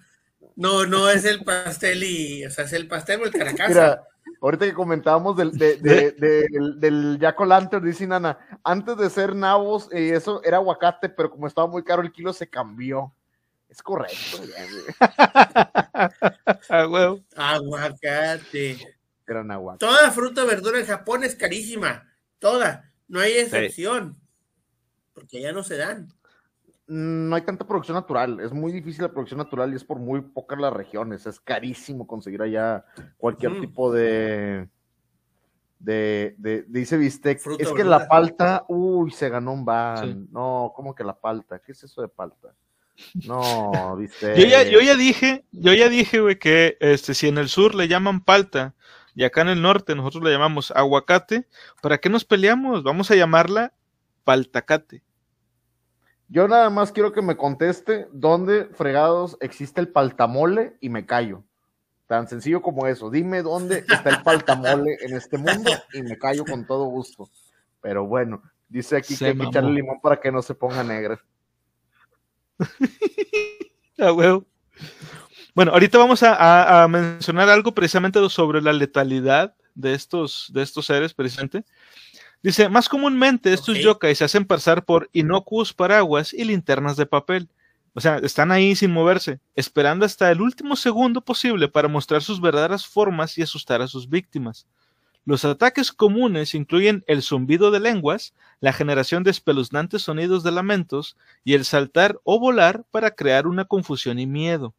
No se sabe que estos yokai se acerquen físicamente a las personas, y no hay absolutamente ningún relato de que hayan causado lesiones o daños físicos, al menos no directos, aunque teóricamente es posible que las víctimas se lastimen si tropiezan o caen durante un encuentro. Hagas lo que hagas, mantén tu posición. Lo único que hay que temer de estas traviesas criaturas es el miedo mismo. Sin embargo, no dejes que una falsa sensación de confianza te lleve a pasar a la ofensiva. No son frágiles como podrían sugerir sus humildes orígenes, y si intentas tirarlos al suelo, lo más probable es que te encuentres balanceándote en el aire. Los Karakasa y los Bura solo están interesados en asustar a sus víctimas. Cuanto menos reaccionas, más rápido se cansan de ti y desaparecen. No te preocupes, se cree que poseen periodos de atención extraordinariamente cortos. O sea, son como niños. Solamente te ah, brincan, brincan sobre, ah, este, de, de, las, de las paredes, brincan de un lado así nomás para, para asustarte y si te asustan bien y si no, pues se van. Pero no los trates de atacar, porque ahí sí, ahí sí te pueden chingar. Y, y de hecho no es que los chinguen, o sea, pues depende del lugar en el que estés, porque por ejemplo, imagínate que te encuentres con un yokai en un barranco, te asusta y te vas para atrás. Y ahí quedó el, ¿Sí? El asustado. Te llamabas a huevo. Es correcto. De hecho, mira, Chango nos comenta, hasta ahora, de todos los que he visto, el capa es el que me sigue dando espanto. Oye, sí, es que el capa, el capa se ve fragilito, pero está macizo. No le vas a ganar a uno. Y te reta lucha libre. Y te reta lucha libre. Y lo peor, güey, es que solamente quiere tu Shirikodama. Entonces está canijo. Entonces, ¿Sabes lo que es el Shirikodama? Sí. ¿Quiere mi Shirikodama? No, no, no, no. No, tacha, deja, deja, deja, tú que lo quiera, el método obtención. Dice aquí, ahorita que se estaban peleando por las paltas y los aguacates, comenta de que dice Ryoga, mejor dile huevos de dragón negro en lugar de aguacate. Ese, dice ahí, huevos de dragón, me sentiría poderosa, bien calesi, ahí con su morralito de huevos de dragón yendo, yendo al mercado Juárez, qué bonito. Güey, jalo que le llamemos en lugar de aguacate, palta o paltacate, huevos de dragón, güey. Sí, dice, dice ahí, viste, falta aguacate no es el tema, la cuestión se los comería igual. Y el, es que es muy rico el aguacate. Claro. Pues es, que muy, muy son, no son huevos de dragón, aguacate significa huevo de árbol. Es correcto, testículo de árbol. Pues sí, de hecho. Testículo, Testículos de árbol. Imagínate sí, que un yokai fuera bueno, un testículo va. de árbol. Qué, qué, curioso que hayas mencionado eso, porque de hecho sí tenemos un, un yokai que va por ese lado. Pero bueno, pero primero vamos con este con, este otro. vamos primero con este otro. Siguiente. Este yokai, perdón, este yokai se llama Dorotabo. Sí, el Dorotabo, eh, bueno, la traducción sería hombre del arrozal o el hombre de barro. Y este, pues obviamente solamente se lo encuentra o se lo alcanza a ver en los arrozales. Por lo general, representado como un torso humanoide que emerge como una amiba de un arrozal empapado, se cree que el Dorotabo es capaz de realizar una locomoción bípeda en tierra con un clima lo suficientemente húmedo. Los campos de arroz son esencialmente pantanos poco profundos, llenos de todo tipo de serpientes, ranas, insectos y otros bichos espeluznantes. Y se dice que este yokai posee un color oscuro y un olor corporal almizclado, o sea, huele a humedad, a tierra mojada, que recuerda precisamente a los campos en los que surge. Un hombre de barro sin pelo, parecido a un golem, con un solo ojo en medio de la frente, aparece espontáneamente en los campos de arroz a altas horas de la noche, gimiendo, llorando y hablando, generalmente asustando muchísimo a cualquiera que esté al alcance del oído. Más a menudo, escuchado que visto, es un tipo de monstruo esencialmente rural, aunque es superficialmente simple, el de Rotabo es en realidad uno de los yokais más metafóricos. Según algunos cuentos, representa el espíritu de un viejo granjero, trabajador que se afanó por convertir una humilde parcela en un productivo campo de arroz. A pesar de los años dedicados a mantener a su familia y sus esperanzas de proporcionar un activo para sus herederos, a su muerte, su hijo disoluto se dio la vuelta y vendió la amada parcela de tierra para pagar mujeres, vino y canciones, dando a éste la frase de rodando en su tumba. Ahora, ahora ya tiene más sentido eso de que la persona está dándose vueltas en la tumba. Un significado nuevo y literal. El alma difunta de su padre regresó al campo de arroz que había creado con su propia sangre, sudor y lágrimas, reducido a gemidos y lamentos, para expresar su eterna insatisfacción por la mano que el destino le repartió. A bastantes Otros gemidos, describen... por cierto. Más sí, gemidos que lamentos pero sí. Pero ¿Puede bueno. ser un comentario ahí? A ver, dale. Yo dale, siento dale. que se ahorraron el entierro y lo enterraron en el campo de arroz. Por También. eso el nacer del yokai. Es parte de. Eh, es, es, que mira, hemos estado ¿sí hablando no? mucho de los yokais y el significado literal o textual de ellos, pero muchos de ellos, como lo decíamos, son enseñanzas. Esto es que no, de, no derroches lo que tus padres crearon con sudor, lágrimas, esfuerzo y dedicación, porque van a venir y te van a jalar las patas, aparentemente. Entonces, es parte de, es, es, es parte de, como comenta Ceniceros. Oye, pero qué pata sería, güey, que en el cuento que, que hay sobre el Dorotabo, que por cierto aquí no se menciona completo, según lo que acabo de leer, que parte del cuento fuera ese, güey, o, que el origen en realidad se haya perdido, pero que fuera ese de que, como dice Ceniceros, que al señor lo hayan enterrado en el, en, en el campo, güey, en el arrozal, y que por eso es que se levanta y se lamenta de lo que su hijo hizo, güey, después de todo el sacrificio que el señor este, hizo en vida para pues que el, que el campo fuera productivo. Y el otro pendejo, la cagazón que hizo, nada más de que, no, huevo, ya se murió el viejo, véndelo todo y nos quedamos con la feria. No mames, no, mira, y- hace- y- y hace el un comentario no- eh, eh, eh, el comen- perdón, el comentario no lo hago porque sí. En épocas antiguas enterraban a sus muertos en los campos de producción porque su cuerpo producía nitrógeno, producía oxígeno y producía eh, nutrimentos para los campos. Ah, Ahí es lo que comentó Inana. eh, Justo lo ah, que sí. acabas de decir, lo acaba de comentar Inana. Dice, ¿qué clase de composta es esa? ¿Familiar? ¿Una composta familiar? Exactamente. receta de la familia. Sí, Es, es receta Ah, de la familia. muchos, muchos, en la época antigua no había cementerios, no había nada, entonces, ¿qué hacían? En los campos donde criaban sus plantas, papas, maíz, todo, sembraban los cuerpos de los difuntos para darles un entierro y un descanso, pero al igual aprovechaban su cuerpo físico para otras plantas que están dentro de el mismo campo. De hecho, mira, un, un dato Y, y curioso. es una y a lo- historia verídica, o sea, Sí, y a sí, lo sí. mejor mu- mucha de la mucha de la raza, digo, yo tengo y me pongo, a- como siempre, me pongo a leer e investigar cosas, pero hay algo muy curioso en- de, de ese tema. ¿Tú sabías que en, este- en Japón es la mayor cantidad de empresas familiares con más de, algunas hasta más de mil años de antigüedad? Empresas, dulcerías, eh, hostales, con más de mil años, transferidos de generación en generación. Este tipo de situaciones es muy raro en el mundo. Actualmente el promedio de durabilidad de una empresa es de 26 a 40 años como máximo. Y estamos hablando de empresas muy grandes y multinacionales. Eso lo está viendo por un documental acerca de Jeff Bezos y Amazon, que él dice que ya va a terminar el ciclo porque están muy cerca de terminar el ciclo que tendría Amazon en una vida útil como empresa. Entonces, o sea, en este se demuestra que los japoneses son de muy conservar la tradición. Dice aquí Arturo, todo queda en familia. Pues sí, todo queda en familia, es correcto. sí, y, y- y no está nada mal en la realidad. No, para nada. No, dice aquí, técnica milenaria de la casa más pudiente del medio de las compostas. Ay, steak. ¿Qué es eso? Dice Composta humana. Te digo, eh, eh, eh, está comprobado, no, no lo hacían solamente en, en Europa, sino también lo hacían en otras partes del mundo. Cuando un familiar fallecía, no lo iban a entrar en un cementerio. Un- mucha- por, eso, por, eso, por eso nace, y cambiando de tema, y perdón por desviarme un poco, los cementerios indios.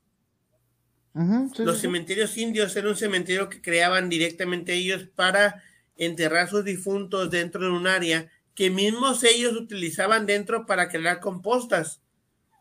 Y luego durante los años avanzaron cosas así y los, las casas en- creadas dentro de cementerios indios. Pero los indios creaban un pequeño terreno donde ponían sus muertos y le daban sus difuntos y usaban ese mismo poder del cuerpo, usaban su mismo poder de, de la muerte para crear vida. Sí, sí, de hecho. Bueno. Eh, Eso está muy cool. El, ciclo, el ciclo de la vida, a final de cuentas. ¿Cómo, cómo te. cómo sí, Sí, sí. sí. Dice, dice aquí, Inana, cuando yo muero quiero que me metan en una capirotada para que nadie me coma. No, a mí, a mí, a mí póngame, pó- póngame en una de coco para que aparte que no me coman, que me tengan asco, que, que me vean y les dé asco. Una de coco. Una de coco, por favor. ¿Qué clase de demonio eres para que te metas con el capirote? Dice ya no aquí, canción para ti. dice aquí, Ryoga, ¿qué clase de demonio eres que te metes en la capirotada? Ya reservé un canción para ti. No, no se peleen, señores. No se peleen. Aquí todos somos amigos, tranquilos. Pero la capirotada sí a nadie le gusta, sinceramente. Mu- mucha de la cultura, y no lo digo por la cultura asiática, sino mucha de la cultura hindú, nace del, del renacimiento, de la reencarnación, de la vida después de la muerte. Entonces, mucho de este proceso que mencionaba ahorita con el yokai viene de la cultura hindú. entierro a mis muertos, mis muertos nacen, bueno, mueren, son parte de la tierra y vuelven a renacer. Y se vuelven parte del ecosistema, se vuelven parte de la vida. No su alma, sino su cuerpo. Entonces, tiene mucho sentido que diga, oye, ¿sabes qué? Enterré a mi papá, a mi abuelo, a mi hermana, tía, prima, hermana, cuñada en el patio de la casa y se convirtió en el lote, en un ejote, en una papa, en un chicharo, lo que sea, y renace para vengarse. Tiene sentido lo del yokai. Sí, sí, de hecho.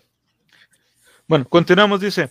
Sabiendo que el Dorotabo rara vez, si es que alguna vez, interactúa con los humanos, es posible que tengas la tentación de salir al arrozal y golpearle la cabeza con una pala. Pero la violencia es una causa perdida. Es un hombre de barro, y por lo tanto, más que capaz de reconstruirse a sí mismo, lo único en peligro de un ataque de Dorotabo es una buena noche de sueño. Invierte en un par de tapones para los oídos, insonoriza tu dormitorio, o mejor aún, acaba con la jodida fiesta y empieza a cultivar esos campos, muchacho. El Dorotabo hizo su primera aparición en el libro del siglo XVIII de Sekei Toriyama, que, del que ya hemos hablado este, anteriormente, que se llama Cuentos de monstruos ahora y entonces. Aunque posiblemente se basa en cuentos o historias populares, es más probable que sea un personaje de su propia creación. O sea, este, este yokai, aunque pareciera que es, este, bueno, como ya lo hemos estado relacionando en todas las historias que conocemos, al parecer en sí la historia y el, el aspecto del yokai tal cual fue creado por Sekien Toriyama. No existía tal cual como una leyenda popular eh, previamente, al menos no la forma ya. Él solamente al, al, eh, digamos, a la usanza de los hermanos Grimm, mezcló varias historias y él fue el que le dio la forma que, que tiene ahora. A lo mejor originalmente no era más que una historia de terror este, común y corriente. Probablemente. Es que todo funciona como el teléfono descompuesto. Puede que el yokai haya existido como una forma en barro. Quien le diera la forma humana fuera Toriyama. Sí, sí, sí, de hecho. Digo, todo, todo, todo, digo, toda historia viene porque alguien vio algo. Entonces, puede ser que alguien haya visto una forma en barro, sí, y que Toriyama le diera la forma humana, que tiene sentido, ¿por qué? Porque es alguien defendiendo su campo. Bendito, bendito que fueron creados en los 1700, 1800. Imagínate si los yokais modernos los harían puras lolis, viejo. O sea, los, los artistas hoy en día no están nada. Y ya hemos visto, ya han compartido en el, en el channel, ahí en el Discord, en el Not Safe for Work, han mandado algunos, algunos artes conceptuales de los yokais más, este, picarones o picarescos, pero imagino ahorita los yokais que pondrían. No, no, no. Mi laptop es una yokai, mi Yeti es un yokai, mi caguama es una yokai. Decía hace rato Mistake, imagínate que tu caguama cobre vida. No, pues qué chido, pero. Dice, dice, ya están peleando aquí. A ver, se están, peleando, están peleando con las paltas todavía. Dice Bistec, sentenciado a muerte por paltazos. Dice, dice, aquí, Nana, ya me dan en las noches, muchas gracias, confirmo, yo soy la noche. Dice, dice, ¿qué, Dice Río, oiga, es horario familiar, qué atrevida respuesta, sí. Sí, es correcto. Dice, más para atrás, dice, dice, dice Ryoga, ¿qué clase de demonio eres para que te metes con la capirotada? Les pregunto a ustedes, aquí tenemos tres personas, yo lo particular, yo lo comento bien, a mí no me gusta, pero no sé ustedes si les gusta la capirotada. No. Ya este me da pena responder, pero a mí sí me gusta la capirotada, siempre y cuando, siempre y cuando el pan no esté demasiado húmedo. ¿Qué es capirotada? Pregunta Chango. La capirotada, eh, agarras, la capirotada está compuesta de pasas, coco, eh, el, ¿cómo se llama? La, ya una fruta, el, camote, el pan duro eh, y cositas así surtidas. Lo, lo, masticas todo y luego lo escupes en un plato y eso es la capirotada. no, no es cierto, no se escupe. No, no se escupe. Bueno, así, así rápido lo que es la capirotada, básicamente. Es pan que ya está duro, lo cortan en rodajas más o menos gruesas, lo ponen dentro de una, una especie de cazuela de barro, Y luego a eso le ponen una miel que se hace con eh, piloncillo y con agua. Lo humedecen todo eso y le ponen también, este, le pueden poner queso. Como decía ahorita el tío Murphy, le ponen grajea, le ponen este, algunas frutas también. Y todo eso es, es como una especie de pastel de tres leches, pero con eh, en lugar de, de, ponerle leche o tres, las tres leches le ponen este especie de miel que se hace con piloncillo y agua. Hay mucha gente que la textura no le gusta y hay muchas versiones y muchas recetas diferentes de la capirotada, pero este no a todos les, les eh, agrada esa capirotada aquí mismo en México. O sea, hay de mucha hecho, gente que, que le da en un comentario. Ya chango a mí no me gusta la capirotada por el queso. No me gusta la capirotada por el queso. No me gustan los lácteos. No me gusta que tenga queso. Yo sufro de ese problema. En Estados Unidos la gente no, ama, no ama el pastel de frutas. Yo amo el pastel ah, de frutas. ¿sí? Los americanos lo odian. Yo la capirotada no me gusta porque tiene lácteos. No la como porque tiene lácteos y es algo que no entiendo. ¿Cómo mezclas todas esas cochinadas sucias, dulces, con queso? O sea, ¿para qué le pones queso? No necesita queso. Oye, cálmate, Para viejo, nada. cálmate. Está bien. tranquilo, viejo, tranquilo. Yo, yo no, pero es que el queso. Pasas. Yo, yo lo particular porque tiene pasas, güey. Y es la verdad. Yo, yo sí. creo que todo, todo, todo lo que lleva pasas en esta vida, el diablo metió mano en ello. Todo, todo, todo, todo, todo, No. todo, todo. Yo amo las pasas. Mira, le dije, le dije, una amiga hizo un comentario. El arroz con leche tiene pasas. La ensalada de Navidad tiene pasas. Los tamales Sí. dulces tienen pasas. Hey. La capriotada tiene pasas. Y le digo a mi amiga, no me gusta el arroz con leche, no me gusta la capriotada, no me gusta la ensalada de Navidad, no me gustan los tamales dulces, pero me gustan las pasas. Entonces, ¿yo estoy mal porque me gusten específicamente solamente las pasas? No. No, las, no, o sea, las pasas, por ejemplo, con chocolate, están, son riquísimas. Se la pasa con chocolate, cubierta de chocolate sola. Es muy rica.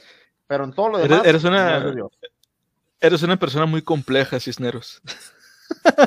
Sí, totalmente, totalmente. No me gusta Póngale. nada específico. Algún día, algún día, la primera vez que te vea, te voy a llevar un, un plato de pasas con queso. güey. Vamos a ver cómo reacciona. Y le voy a quitar, le voy a quitar el queso, güey. Le voy a quitar el queso. Dice, denle una cerveza a ese hombre. ya, ya, es todo y nada más, viene. Dice, sabe bien feo y hace un chingo y en México te obligan a comértela si no hay chancla. La capirotada, lo que pasa es que Sí. es mucho de las familias cuando hacen cazuelas de capirotada gigantescas y es algo horrible. Yo siento que algún día vamos a juntar todas las capirotadas en un bote de basura y se va a hacer un yokai de capirotada, güey. Buscando venganza por Güey, toda no lo invoques, No, güey. No, no quiero eso, Probablemente. güey. Ugh, qué Probablemente. pedo, güey. Bueno, vamos, ya, vamos con el último, el último yokai de la noche. Este es el Shimenju, o la traducción que sería árbol con rostro humano o el árbol con frutos humanos. Mm. Está muy, muy curioso este, este yokai. Y a lo mejor a, las, a la gente que le gustan los videojuegos, sobre todo a los fanáticos de Pokémon, les va a resultar un poco, un poco familiar. Las Alto, montañas densamente boscosas. Ajá. A ver, a Sí, ver. sí, sí. alto. Perdón. No solo, los, no solo los fanáticos de Pokémon. ¿Quién ha visto los juegos de Zelda? De Link to the Past, Majora's Mask. El personaje principal que te da las instrucciones de qué hacer es un árbol. Un Lecutri. Ah, sí. El árbol Deku. sí es cierto. El de El Deku Tree. Es, un- es un Pero yokai. este, este, este Sí. va más, este va más de la mano de un executor. Es un poquito más de la mano de un Es. executor. sí, No, Exacto. Executor o, ma- o, o de la Sí, mano ahorita, de ahorita. ¿Cómo se llama el otro que, que tiene sudogudo? No un sudogudo. De hecho, es lo, que, es lo que dice Ryoga, pero te voy a decir algo, Sudogudo no es un árbol. Ahí se equivocan totalmente, Sudogudo es tipo roca. Él está constituido de roca y se Uh. camuflajea como un árbol, pero no es un árbol. Boom, bitch. La biblioteca es in the house. Dice, Maguita. Bueno, va. A ver, espérate, más de una vez me dieron ganas de quemarlo, hablaba mucho. Pensamientos de Maguita, Dios mío. Ay, güey. Bueno, continúen, Dale. continúen. Ah, ah, ok, ok, ok. Ya me no. asustando, güey. Ch- Chango dijo, dijo, pero Sudogudo se identifica como árbol. Ay, no, no vamos a empezar con eso. No, no muy empieces temprano. por ese lado. No, no empiecen con eso, no. Vamos a. a- cuenta, cuenta, con, cuenta, cuenta. bueno, vamos, dice. Las montañas densamente boscosas de Japón son el hogar de una gran variedad de yokai y otras criaturas misteriosas, incluido el esquivo Jimenju o el árbol con frutos humanos.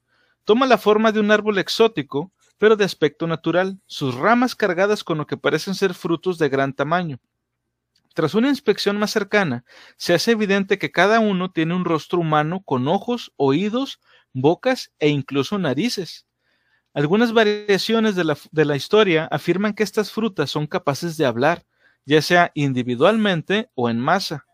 Por lo general, sin embargo, se los describe como ignorando por completo los intentos de comunicarse, simplemente riendo entre dientes o, o riendo mientras los humanos pasan. Si esto se percibe como espeluznante y siniestro o simplemente tonto, depende completamente del estado de ánimo de uno.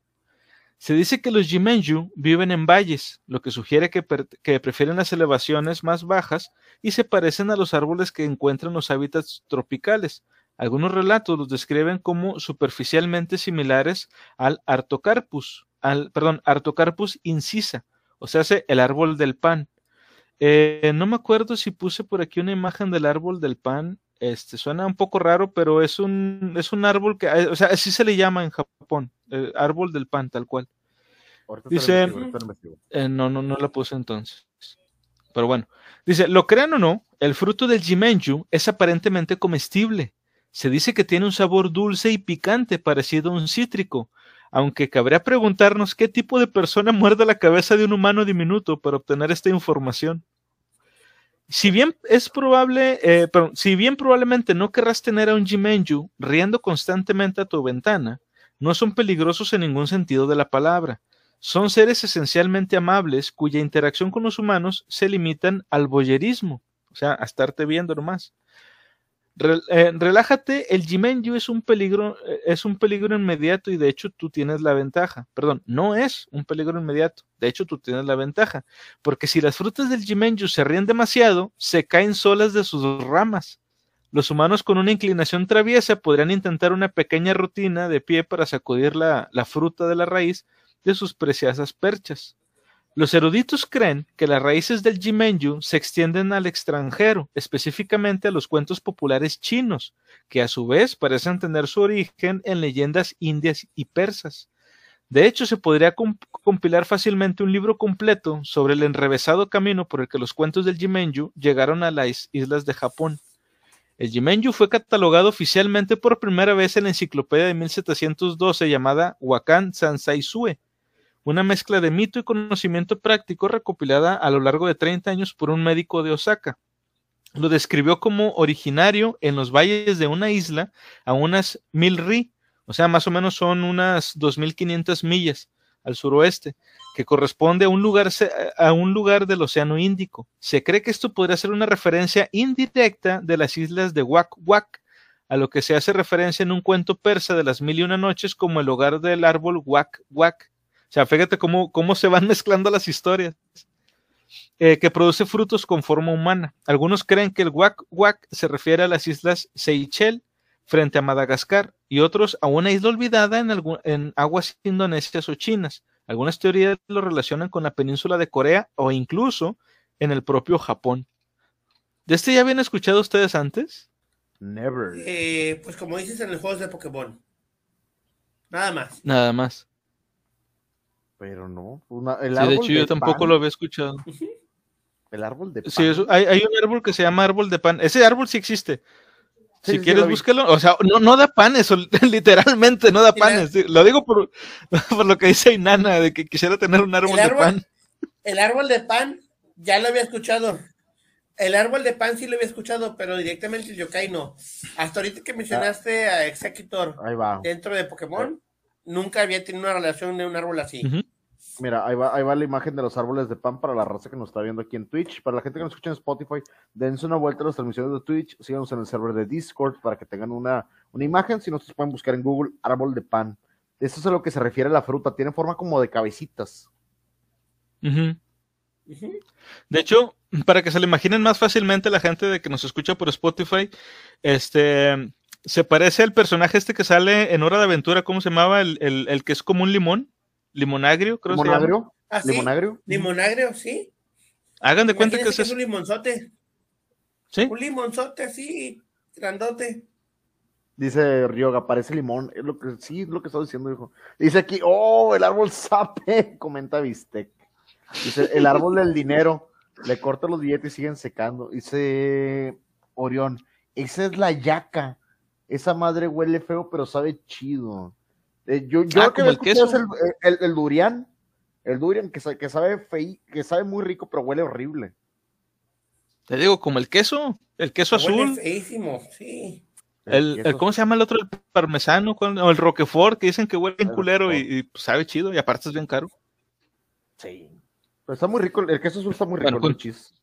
Sí, a huevo, a mí me gusta mucho. Bueno, continuamos. Dice, otra fuente, fuente potencial de información sobre los Jimenju se puede encontrar en el clásico chino del siglo XVI, Viaje al Oeste.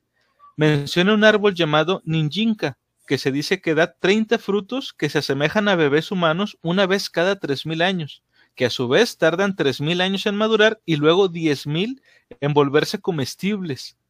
Si de hecho está relacionado con el Jimenju, este periodo de incubación increíblemente largo podría explicar la falta de avistamientos en los últimos años. Se dice que comer la fruta del ninjinka prolonga la vida de un individuo hasta 47 mil años, lo que arroja Ah, algo de luz sobre los relatos, por lo demás inquietantes, del sabor de la fruta Jimenju. ¿Son el árbol Wak Wak y los antepasados ninjinka de Jimenju? ¿Son los Jimenju reportados de Japón como una especie indígena distinta? O fueron importados desde China o de alguna isla misteriosa en el paso distante por razones desconocidas? Probablemente nunca lo sabremos con certeza, pero la evidencia circunstancial constituye un argumento convincente de que el Jimenju se encuentra entre los yokai más internacionales. Chingate. Hay un comentario aquí que me encantó, Orión. Dice, esa cosa huele a lo que sabe la capirotada. Y pone Nana, no quiero vivir en un mundo donde no haya, no hay un árbol, eh, dice, dice Nana, no quiero vivir en un mundo donde no hay un árbol que dé pan y existe la capirotada. Dice, no. Ah. No, donde no hay un árbol que dé árbol de pan, que no dé pan y que existe la capirotada. Sí, no, no, no, no nos merecemos ese mundo, güey. Ese No, universo no. A ver, no lo- ibas no a comentar algo ahorita, Cenicero, Ahora, porque te pero- que levantaste. Pero- Sí. Dijo con, oye, ¿cómo es posible que alguien coma algo con cara humana? Pero mismo árbol y misma historia del árbol o del yokai dice, si se ríe tanto, el fruto cae por sí mismo. Muchos de los productos que el humano ha probado dentro de su vida han sido productos que han caído del árbol, no directamente de él. Entonces pudiera haber tenido una cara humana, pero si el árbol se rió tanto de un humano que cayó, lo más probable es que el humano haya probado el fruto caído que directamente del árbol. Ya estaba maduro. Y no Sí. dice que el, el fruto conserve la cara humana. Sí, al momento de caer pudo haberse convertido en una fruta. Muy, muy buena, muy buen agujero de Muy guion. bueno, muy buen agujero muy, de muy guion. bueno. Es probable. Ahora, ¿no les Entonces, recuerda a ustedes un poco esto a- ahí, al...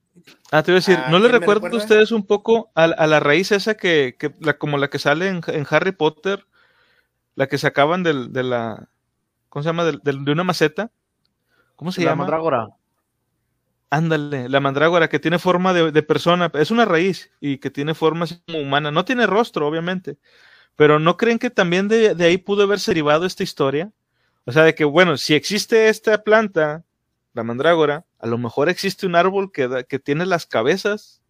Si este árbol tiene, o perdón, si esta raíz tiene la forma del cuerpo, a lo mejor hay, una, hay otro árbol que da la cabeza. Bueno, por lo menos ser. aquí en México sabemos cuál de los testículos, güey. Ya, ya por lo menos vamos armando a la gente árbol, güey. A la, A la gente vegetal, güey. A la gente vegetal ahí los vamos juntando de piezas en piezas, güey. El, tío tiene hambre. El, tío tiene hambre. Pero A ver, no tema. ¿y los bananeros qué chingados dan? Dios mío, no, no, no. Teoría No, no, no. conspirativa. El tío tiene hambre. Y luego los kiwis, ¿qué pedo? Ay, por. Dios, güey. Recuerda, ceniceros, el que pan piensa, hambre tiene, y el que no, Sí. ya comió. Ah, ah, ah. Me quito el sombrero con usted. Pero sí, o sea, eh, mucha de la fruta que el humano ha comido, mucha de la historia de la comida que el humano ha comido, no es porque la tome directamente de un árbol, la toma directamente de los productos que caen del árbol.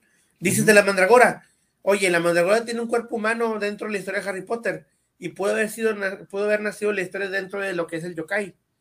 Pero, ¿quién fue la primera persona dentro del mundo de Harry Potter que se le ocurrió probar una mandragora? Probablemente quien la encontró tirada después de que naciera dentro de su, de su forma. Y al momento que intentara descubrir que era la, la mandragora, darse cuenta que tenía un cuerpo humano, o que tenía un rostro, que tenía una forma humana. Eso de, de quién la habrá probado, yo siempre me he preguntado ese tipo de cosas, güey, de que quién probó este pedo primero para saber que no lo podíamos comer. Y una vez me respondió un, un, tío mío, así platicando, de que, oiga, tío, ¿por qué, por, por, ¿usted por qué cree que, que, alguien probaría algo como esto? Digo, porque no tiene una forma muy agradable. Me está, estaba hablando de una fruta que era como que todo pinchos. Por eso, o sea, me refiero a que tiene muchos piquitos por todos lados. No me acuerdo cómo se llama la fruta. y la respuesta de mi tío fue bien simple, güey, pero efectiva. ¿El hambre es cabrona? ¿Sí? Sí, sí, sí. Es, es, correcto. ¿Cuánta gente no murió probando cosas antes de que supiéramos que no eran mortales? Los hongos, las plantas. Por ejemplo, todo sí. Lo que, todo lo que lleva el mundo animal. Yo tengo una regla bien sencilla con eso. Si ves que un animalito lo consume, es bueno para ti. O sea, tú lo puedes consumir. Porque los animales Estás... son más sabios en el instinto que nosotros. Pero estás mal en eso. Sí. Porque lo que al animal no le puede hacer daño, te puede hacer daño a ti. Ah, depende del animal. Si el animal tiene colores azules y la fregada, obviamente no lo voy a no, comer. No, no, no, no, no, no. Esa madre pero, es más veneno que la fregada. Pero hay, plan, hay plantas que son benéficas para los humanos, pero dañinas para los animales. Y viceversa. Y viceversa. Ajá. Totalmente. Como si no mal recuerdo, el eucalipto, el eucalipto hace, o sea, así literal, la, la, la, las hojas esas, si te las comes así directo, te hacen mal. Se, según recuerdo. Uh -huh. ¿Sí? Dice, dice aquí Maguita, dice, entonces ya sabemos por qué tomamos leche de vaca. Fíjate que mucha, la pregunta sobre la gente que decía lo de la leche de vaca es, ¿qué demonios estaba haciendo el sujeto que la probó por primera vez? Y yo digo, pues es bien sencillo. Digo, los seres humanos se alimentan de leche, eh, vio que la producía la vaquita y pues... Por asociación. Ahora, Así es. A, a, a, ahí tengo una teoría que un amigo me contó, dice, la primera persona que... La primera persona que tomó leche de vaca no la tomó directamente la vaca. No. Pudo haber notado que algo escurría de la vaca y al momento de tomarlo en un balde o en un vaso o en algo, se dio cuenta que era bebible. Sí. Luego le dio un diarreón, pero gachísimo. Y, y, Luis Pasteur dijo, un día, un día Pasteur dijo, yo sé cómo vamos a evitar esto. ¿Y si la hervimos? Y si la hervimos, es correcto. Y ese día remodeló el baño remodeló el baño. Lo, lo texturizó. Dice aquí, nada, también nos comenta, la mandrágora es una planta que es venenosa, las brujas de hecho lo saben cómo usarla para rituales. Eh, es lo que decían, o sea, también ahí Río Gato dice, no se vayan lejos, el chocolate, bueno para el hombre, malo para el perro. Hay uh -huh. muchas plantas y hay muchas cuestiones así, ahorita que comentaba eh, lo de la mandrágora que es venenosa y no, ¿tú sabías que inclusive las manzanas te pueden matar? Una manzana te puede matar. No sí. sabía, pero sí sé que hay una, hay una, hay un árbol, si no mal recuerdo, el fruto precisamente le llaman manzanillo o, o, algo parecido, o sea, tiene una relación con la manzana, y de hecho parece una manzana, güey, y tú la pruebas y esa madre es dulcísima, güey. Este, es muy, muy dulce, y pareciera que es comestible. El pedo está en que esa madre, las, el juguito, este, te, te constriñe la, la, la, garganta, güey. O sea, pasados unos, unos segundos o minutos, sientes como si te estuvieran aprestando, aprestando el, el, el, el cuello y te puedes morir asfixiado, güey. Entonces, aunque la, el, la, el, fruto sea dulce, te mata. Y supongo que debe de haber animales que sí lo consumen sin ningún problema, como decíamos, por ejemplo, con el eucalipto, este, y, pero sí, o sea, básicamente viendo que animales comen cosas, es que nosotros empezamos también a, a consumirlos. De hecho, esa es la razón por la que, con, la que consumimos el café. El café nació como producto porque este, vieron que unas cabras en Arabia, si no mal recuerdo, comían el fruto del café, este, pero así, o sea, del, del, del árbol directo, o del arbusto, creo que es de un arbusto, este, y se ponían medio locas las cabras, pero para poderlo consumir los humanos, primero lo tenían que secar y luego este, el, el grano lo, molerlo. lo- lo- Procesarlo. sí. Es correcto. Dice- Ahora, dice ahí- eh, Dice, perdón, dice, dele. dice también el hecho de que la mayoría de las cosas que comemos son transgénicas, estas están modificadas para que no hagan mal supuestamente.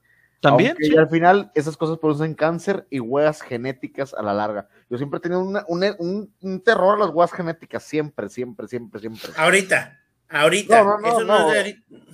No, sí, desde que conozco Chile, yo no quiero una huella genética en mi cuerpo. O sea, pato. eh, eh, eh, independientemente que sea, no me voy a arriesgar. Imagínate que te, que te digan, oye, ¿tienes una huella genética? No, no, no la quiero. O sea, estoy mejor sin ella. Y Prefiero me voy a morir. Sí, me- Weón culeado, weón culeado. Sí, entonces, yo, yo por lo menos, la, la gente de Chile, si lo sabe, yo prefiero evitar las huellas genéticas. Entonces, se los Ok. agradezco. ¿Hay que decir, ceniceros? Mi pregunta va con respecto a esto. Si ustedes quisieran o pudieran o viajaran en el pasado y pudieran probar algo o tuvieran la oportunidad de descubrir algo, ¿qué sería la, la planta o fruta que gustarían descubrir? O sea, de- por primera vez, de que nadie la consume vez, y, y llegar yo y mira, güey, esto se come. Sí, totalmente. El chile, güey, sería tan Sí, güey. De que, de que yo Pero el haban- yo- yo el habanero. sentado ahí, sí, pero yo estar sentado y tengo muy buena tolerancia a los picantes, y estar sentado y estar. ¿Y lo que es eso? Ah, es algo, es un dulce de la naturaleza. Pruébalo.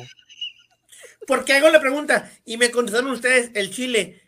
A- a- hay un video que vi en internet donde dice, soy una planta, creo mi propio eh, recubrimiento para evitar que los animales me coman. Los mexicanos muerden el chile. Ah, No, qué rico sabe. Literalmente. Sí, contestaron mi pregunta, güey. Sí, güey, Simón. definitivamente. Ahí, ahí dice, dice Ryoga, la guata burger, eso no es de la naturaleza, viejo, lo siento. Este. Sí, de hecho no. Dice Digo, Bistec- es, es natural que la consumas, pero no es de la Claro. naturaleza, güey. Claro, dice Bistec, la de las zanahorias, por ejemplo, en un principio eran moradas y ahora son naranjas. Es que todo ese tipo de, de cosas han ido evolucionando. Las sandías, ¿ustedes han visto las sandías medievales? ¿O, la- o los Sí. plátanos medievales? Eran unas madres como de este tamaño, sí. Y eran pura semilla, viejo, pura semilla, pura. pura, Como un pura pepino, como un y- pepino, sí. Y no eran comestibles, o sea, no eran tal cual comestibles. Ahorita se fueron desarrollando y demás. Ahí nos comenta Inana, la pipa de la paz, uy, el cáñamo, no, no, no, ¿qué pasó? Imagínate, vamos a ponerle a esta ciudad Jamaica. Y venga, No, yo hubiera, Simón. yo hubiera querido descubrir una planta, digo, aparte de la weed y la marihuana, que es una planta tranquilizadora, hay muchas otras plantas que producen efectos eh, relajantes. No, el peyote es una de ellas, pero hay muchas otras plantas que producen un efecto tranquilizante dentro del cuerpo. la pasiflora, ¿Mm? La valeriana. pasiflora. Todas esas con las la- que se hacen té. Sí, Sí, sí, sí. la, la son- hierbabuena, la, la Mm. manzanilla, o sea, todas esas plantas con las que se hacen té, todas esas plantas pueden producir un efecto relajante dentro de un cuerpo al momento de masticarlas. Que decidamos tomarlas es otra cosa, porque facilita o extrae el contenido o el concentrado de la planta directamente. Sí, sí. Sí, de hecho. Bueno, ya para ir cerrando, este, antes de, de- de pasar a los comentarios finales, am, ceniceros, ¿algo que te gustaría anunciar, algo que te gustaría comentar este, sobre el- algún proyecto que tengas a futuro, como lo que estabas comentando de, los, de las perforaciones? Ah, bueno, eh, yo no tengo Twitch, no tengo canal, tengo redes sociales, me pueden encontrar en Facebook como eh, Carlos Ceniceros Mola, en Instagram como C Ceniceros y las demás redes sociales como C Ceniceros. Eh, próximamente voy a estar como perforador en un estudio. Si siguen mis redes sociales, voy a compartir la información de dónde voy a estar trabajando y las perforaciones que voy a estar haciendo como inicialmente. Gracias por invitarme dentro de la plática de los yokais. Ninguno de los yokais fue lastimado dentro de esta plática o lastimaría a un humano dentro de esta plática porque todos los yokais fueron neutros, por lo que pudimos haber visto. De hecho, Eh, dentro de mis yokai favoritos fueron los instrumentos musicales. ¿Por qué? Porque le dan un significado más especial a lo que es un yokai. O sea, no es un yokai cualquiera, o sea, o sea, es que yo tengo un instrumento y lo toco y se vuelve un, un demonio por la razón de que lo toco por la razón de que es especial para mí. Sí, y sí, de hecho. Pues es todo, no sé qué más decir. ¿Alguna cosa que me quieran preguntar o quieran comentar de mí? No, pues nada más igual, este, cuando ya empieces también con, digo, este, para la gente que está escuchando Ceniceros, y si se han maravillado con su hermosa voz, eh, nos, va, nos va a pasar los, todos los, los, enlaces a sus redes y todo, ahí lo van a poder encontrar en la, en la, descripción. Y por favor, Vato, cuando ya tengas, este, pues ya tu, tu negocio de perforaciones y todo, nos pasas uh -huh. también los enlaces para eh, compartirlos. Claro. Y vas a ver que voy a encontrar algo, güey, por ahí voy a encontrar algún libro donde tenga, donde podamos tocar el tema y te invitamos otra vez para hablar Claro sobre, sí. sobre eso. Bienvenido. La Bienvenido. historia- hay, hay buenos libros sobre la historia del tatuaje y la perforación, ¿eh? Hay bastantes libros muy Hay interesantes buenísimos. Con, con la historia sobre, sobre lo que trata el, el- el desarrollo de los mismos, eh, desde mucha gente los conoce, los maori, la gente que se hacía tatuajes a la antigüita, este, los grandes símbolos, las perforaciones de, de los viejos tiempos, por qué se hacían, cómo se hacían y para qué se hacían. Hay bastante historia detrás de eso, para Sí, mucha gente. las, modifi- las modificaciones corporales vienen desde tiempos antiguos, desde ni siquiera las perforaciones. Hay tribus que se hacían escarificaciones, hay tribus como las mauis que se hacían los tatuajes aquí en el labio, hay tribus que se hacían marcas eh, distintivos para saber que eran de la misma tribu o de la, ¿Te de los la tenías misma- que ganar algunos tatuajes? Sí, sí, sí, claro. Pero tiene una historia ancestral.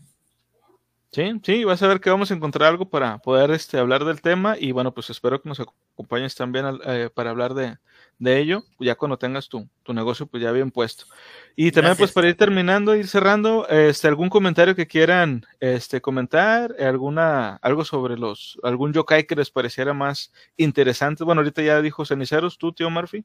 ya sabes, el carcazo, o sea, vato, es que la historia de los yokai yo lo veo como muy emblemático. Si tú lo pones así, tal cual, un símbolo de un yokai, para mí ese sería el símbolo de los yokais. Por el simple Sí. hecho de, de ver, de ver la imagen con unos fueguitos azules alrededor, con algo, con algo maravilloso, digo, que es una historia muy típica del Japón, muy de su cultura, muy impregnada de lo que es una cultura totalmente oriental y que para nosotros puede ser muy sorprendente, que para ellos es un diario. Yo creo que todos empezamos a conocer uno o dos de ellos y nos enamoramos de la cultura a mayor o menor rasgo. Digo, no hablamos tanto sobre el anime y sobre todas esas cuestiones, sino más sobre su historia, sobre los samuráis, sobre las épocas de los de, de los fantasmas, por así decirlo, que estamos viendo ahorita. Entonces, para mí, yo creo que es muy especial por haber tocado un tema de uno de mis yokais favoritos, si no es que mi favorito, por el simple hecho de que es un símbolo de, de, de su misma cultura, para mí. Sí, sí, de hecho. Bueno, y antes de, de dar mi comentario, nada más quería que, que viera Ceniceros el comentario Y- y de, te- de y dice, chao ceniceros, los sentimientos de la capirotada sí fueron lastimados en esta grabación. A ver, Hombre. la gente que consume capirotada no tiene sentimientos, olvídate, es gente sin sentimientos. Inserte meme de esa cosa ni sentimientos Eh, tiene. Esa cosa ni, ni sentimientos tiene. Bueno, yo respecto a, a lo de los yokai, mi, mi- aquí, aquí hablamos de, de, de mi yokai favorito, que como les decía era el Bura Bura, que es la lámpara, este, la, lámpara esa que está poseída, que tiene una, una llama dentro con un rostro más o menos humano.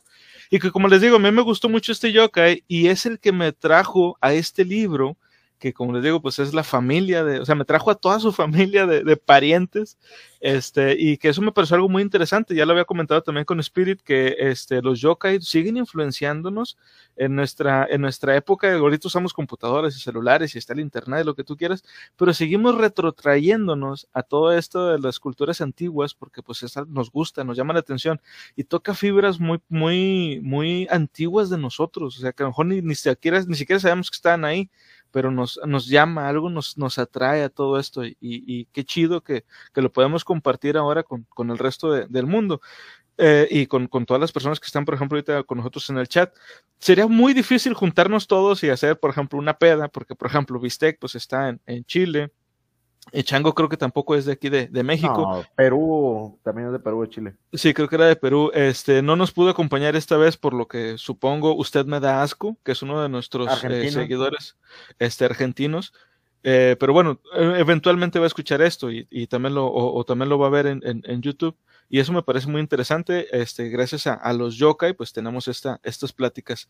Y pues bueno, ya con esto nos despedimos. Este, muchas gracias a toda la gente que estuvo con nosotros. De verdad se los agradezco. Se los agradecemos todos aquí en la, en la Biblia. Y este, la próxima semana, pues ya va a ser el, el, el último episodio, el final de, de, esta miniserie que fue el especial de Monster Mash. No se lo vayan a perder, por favor, va a estar bien chido. Y bueno, ya con esto nos despedimos y como les digo en cada episodio, siempre, pinches, siempre, siempre, sigan leyendo. Bye. Bye. Buenas noches. Monster Mash. Jokai Attack.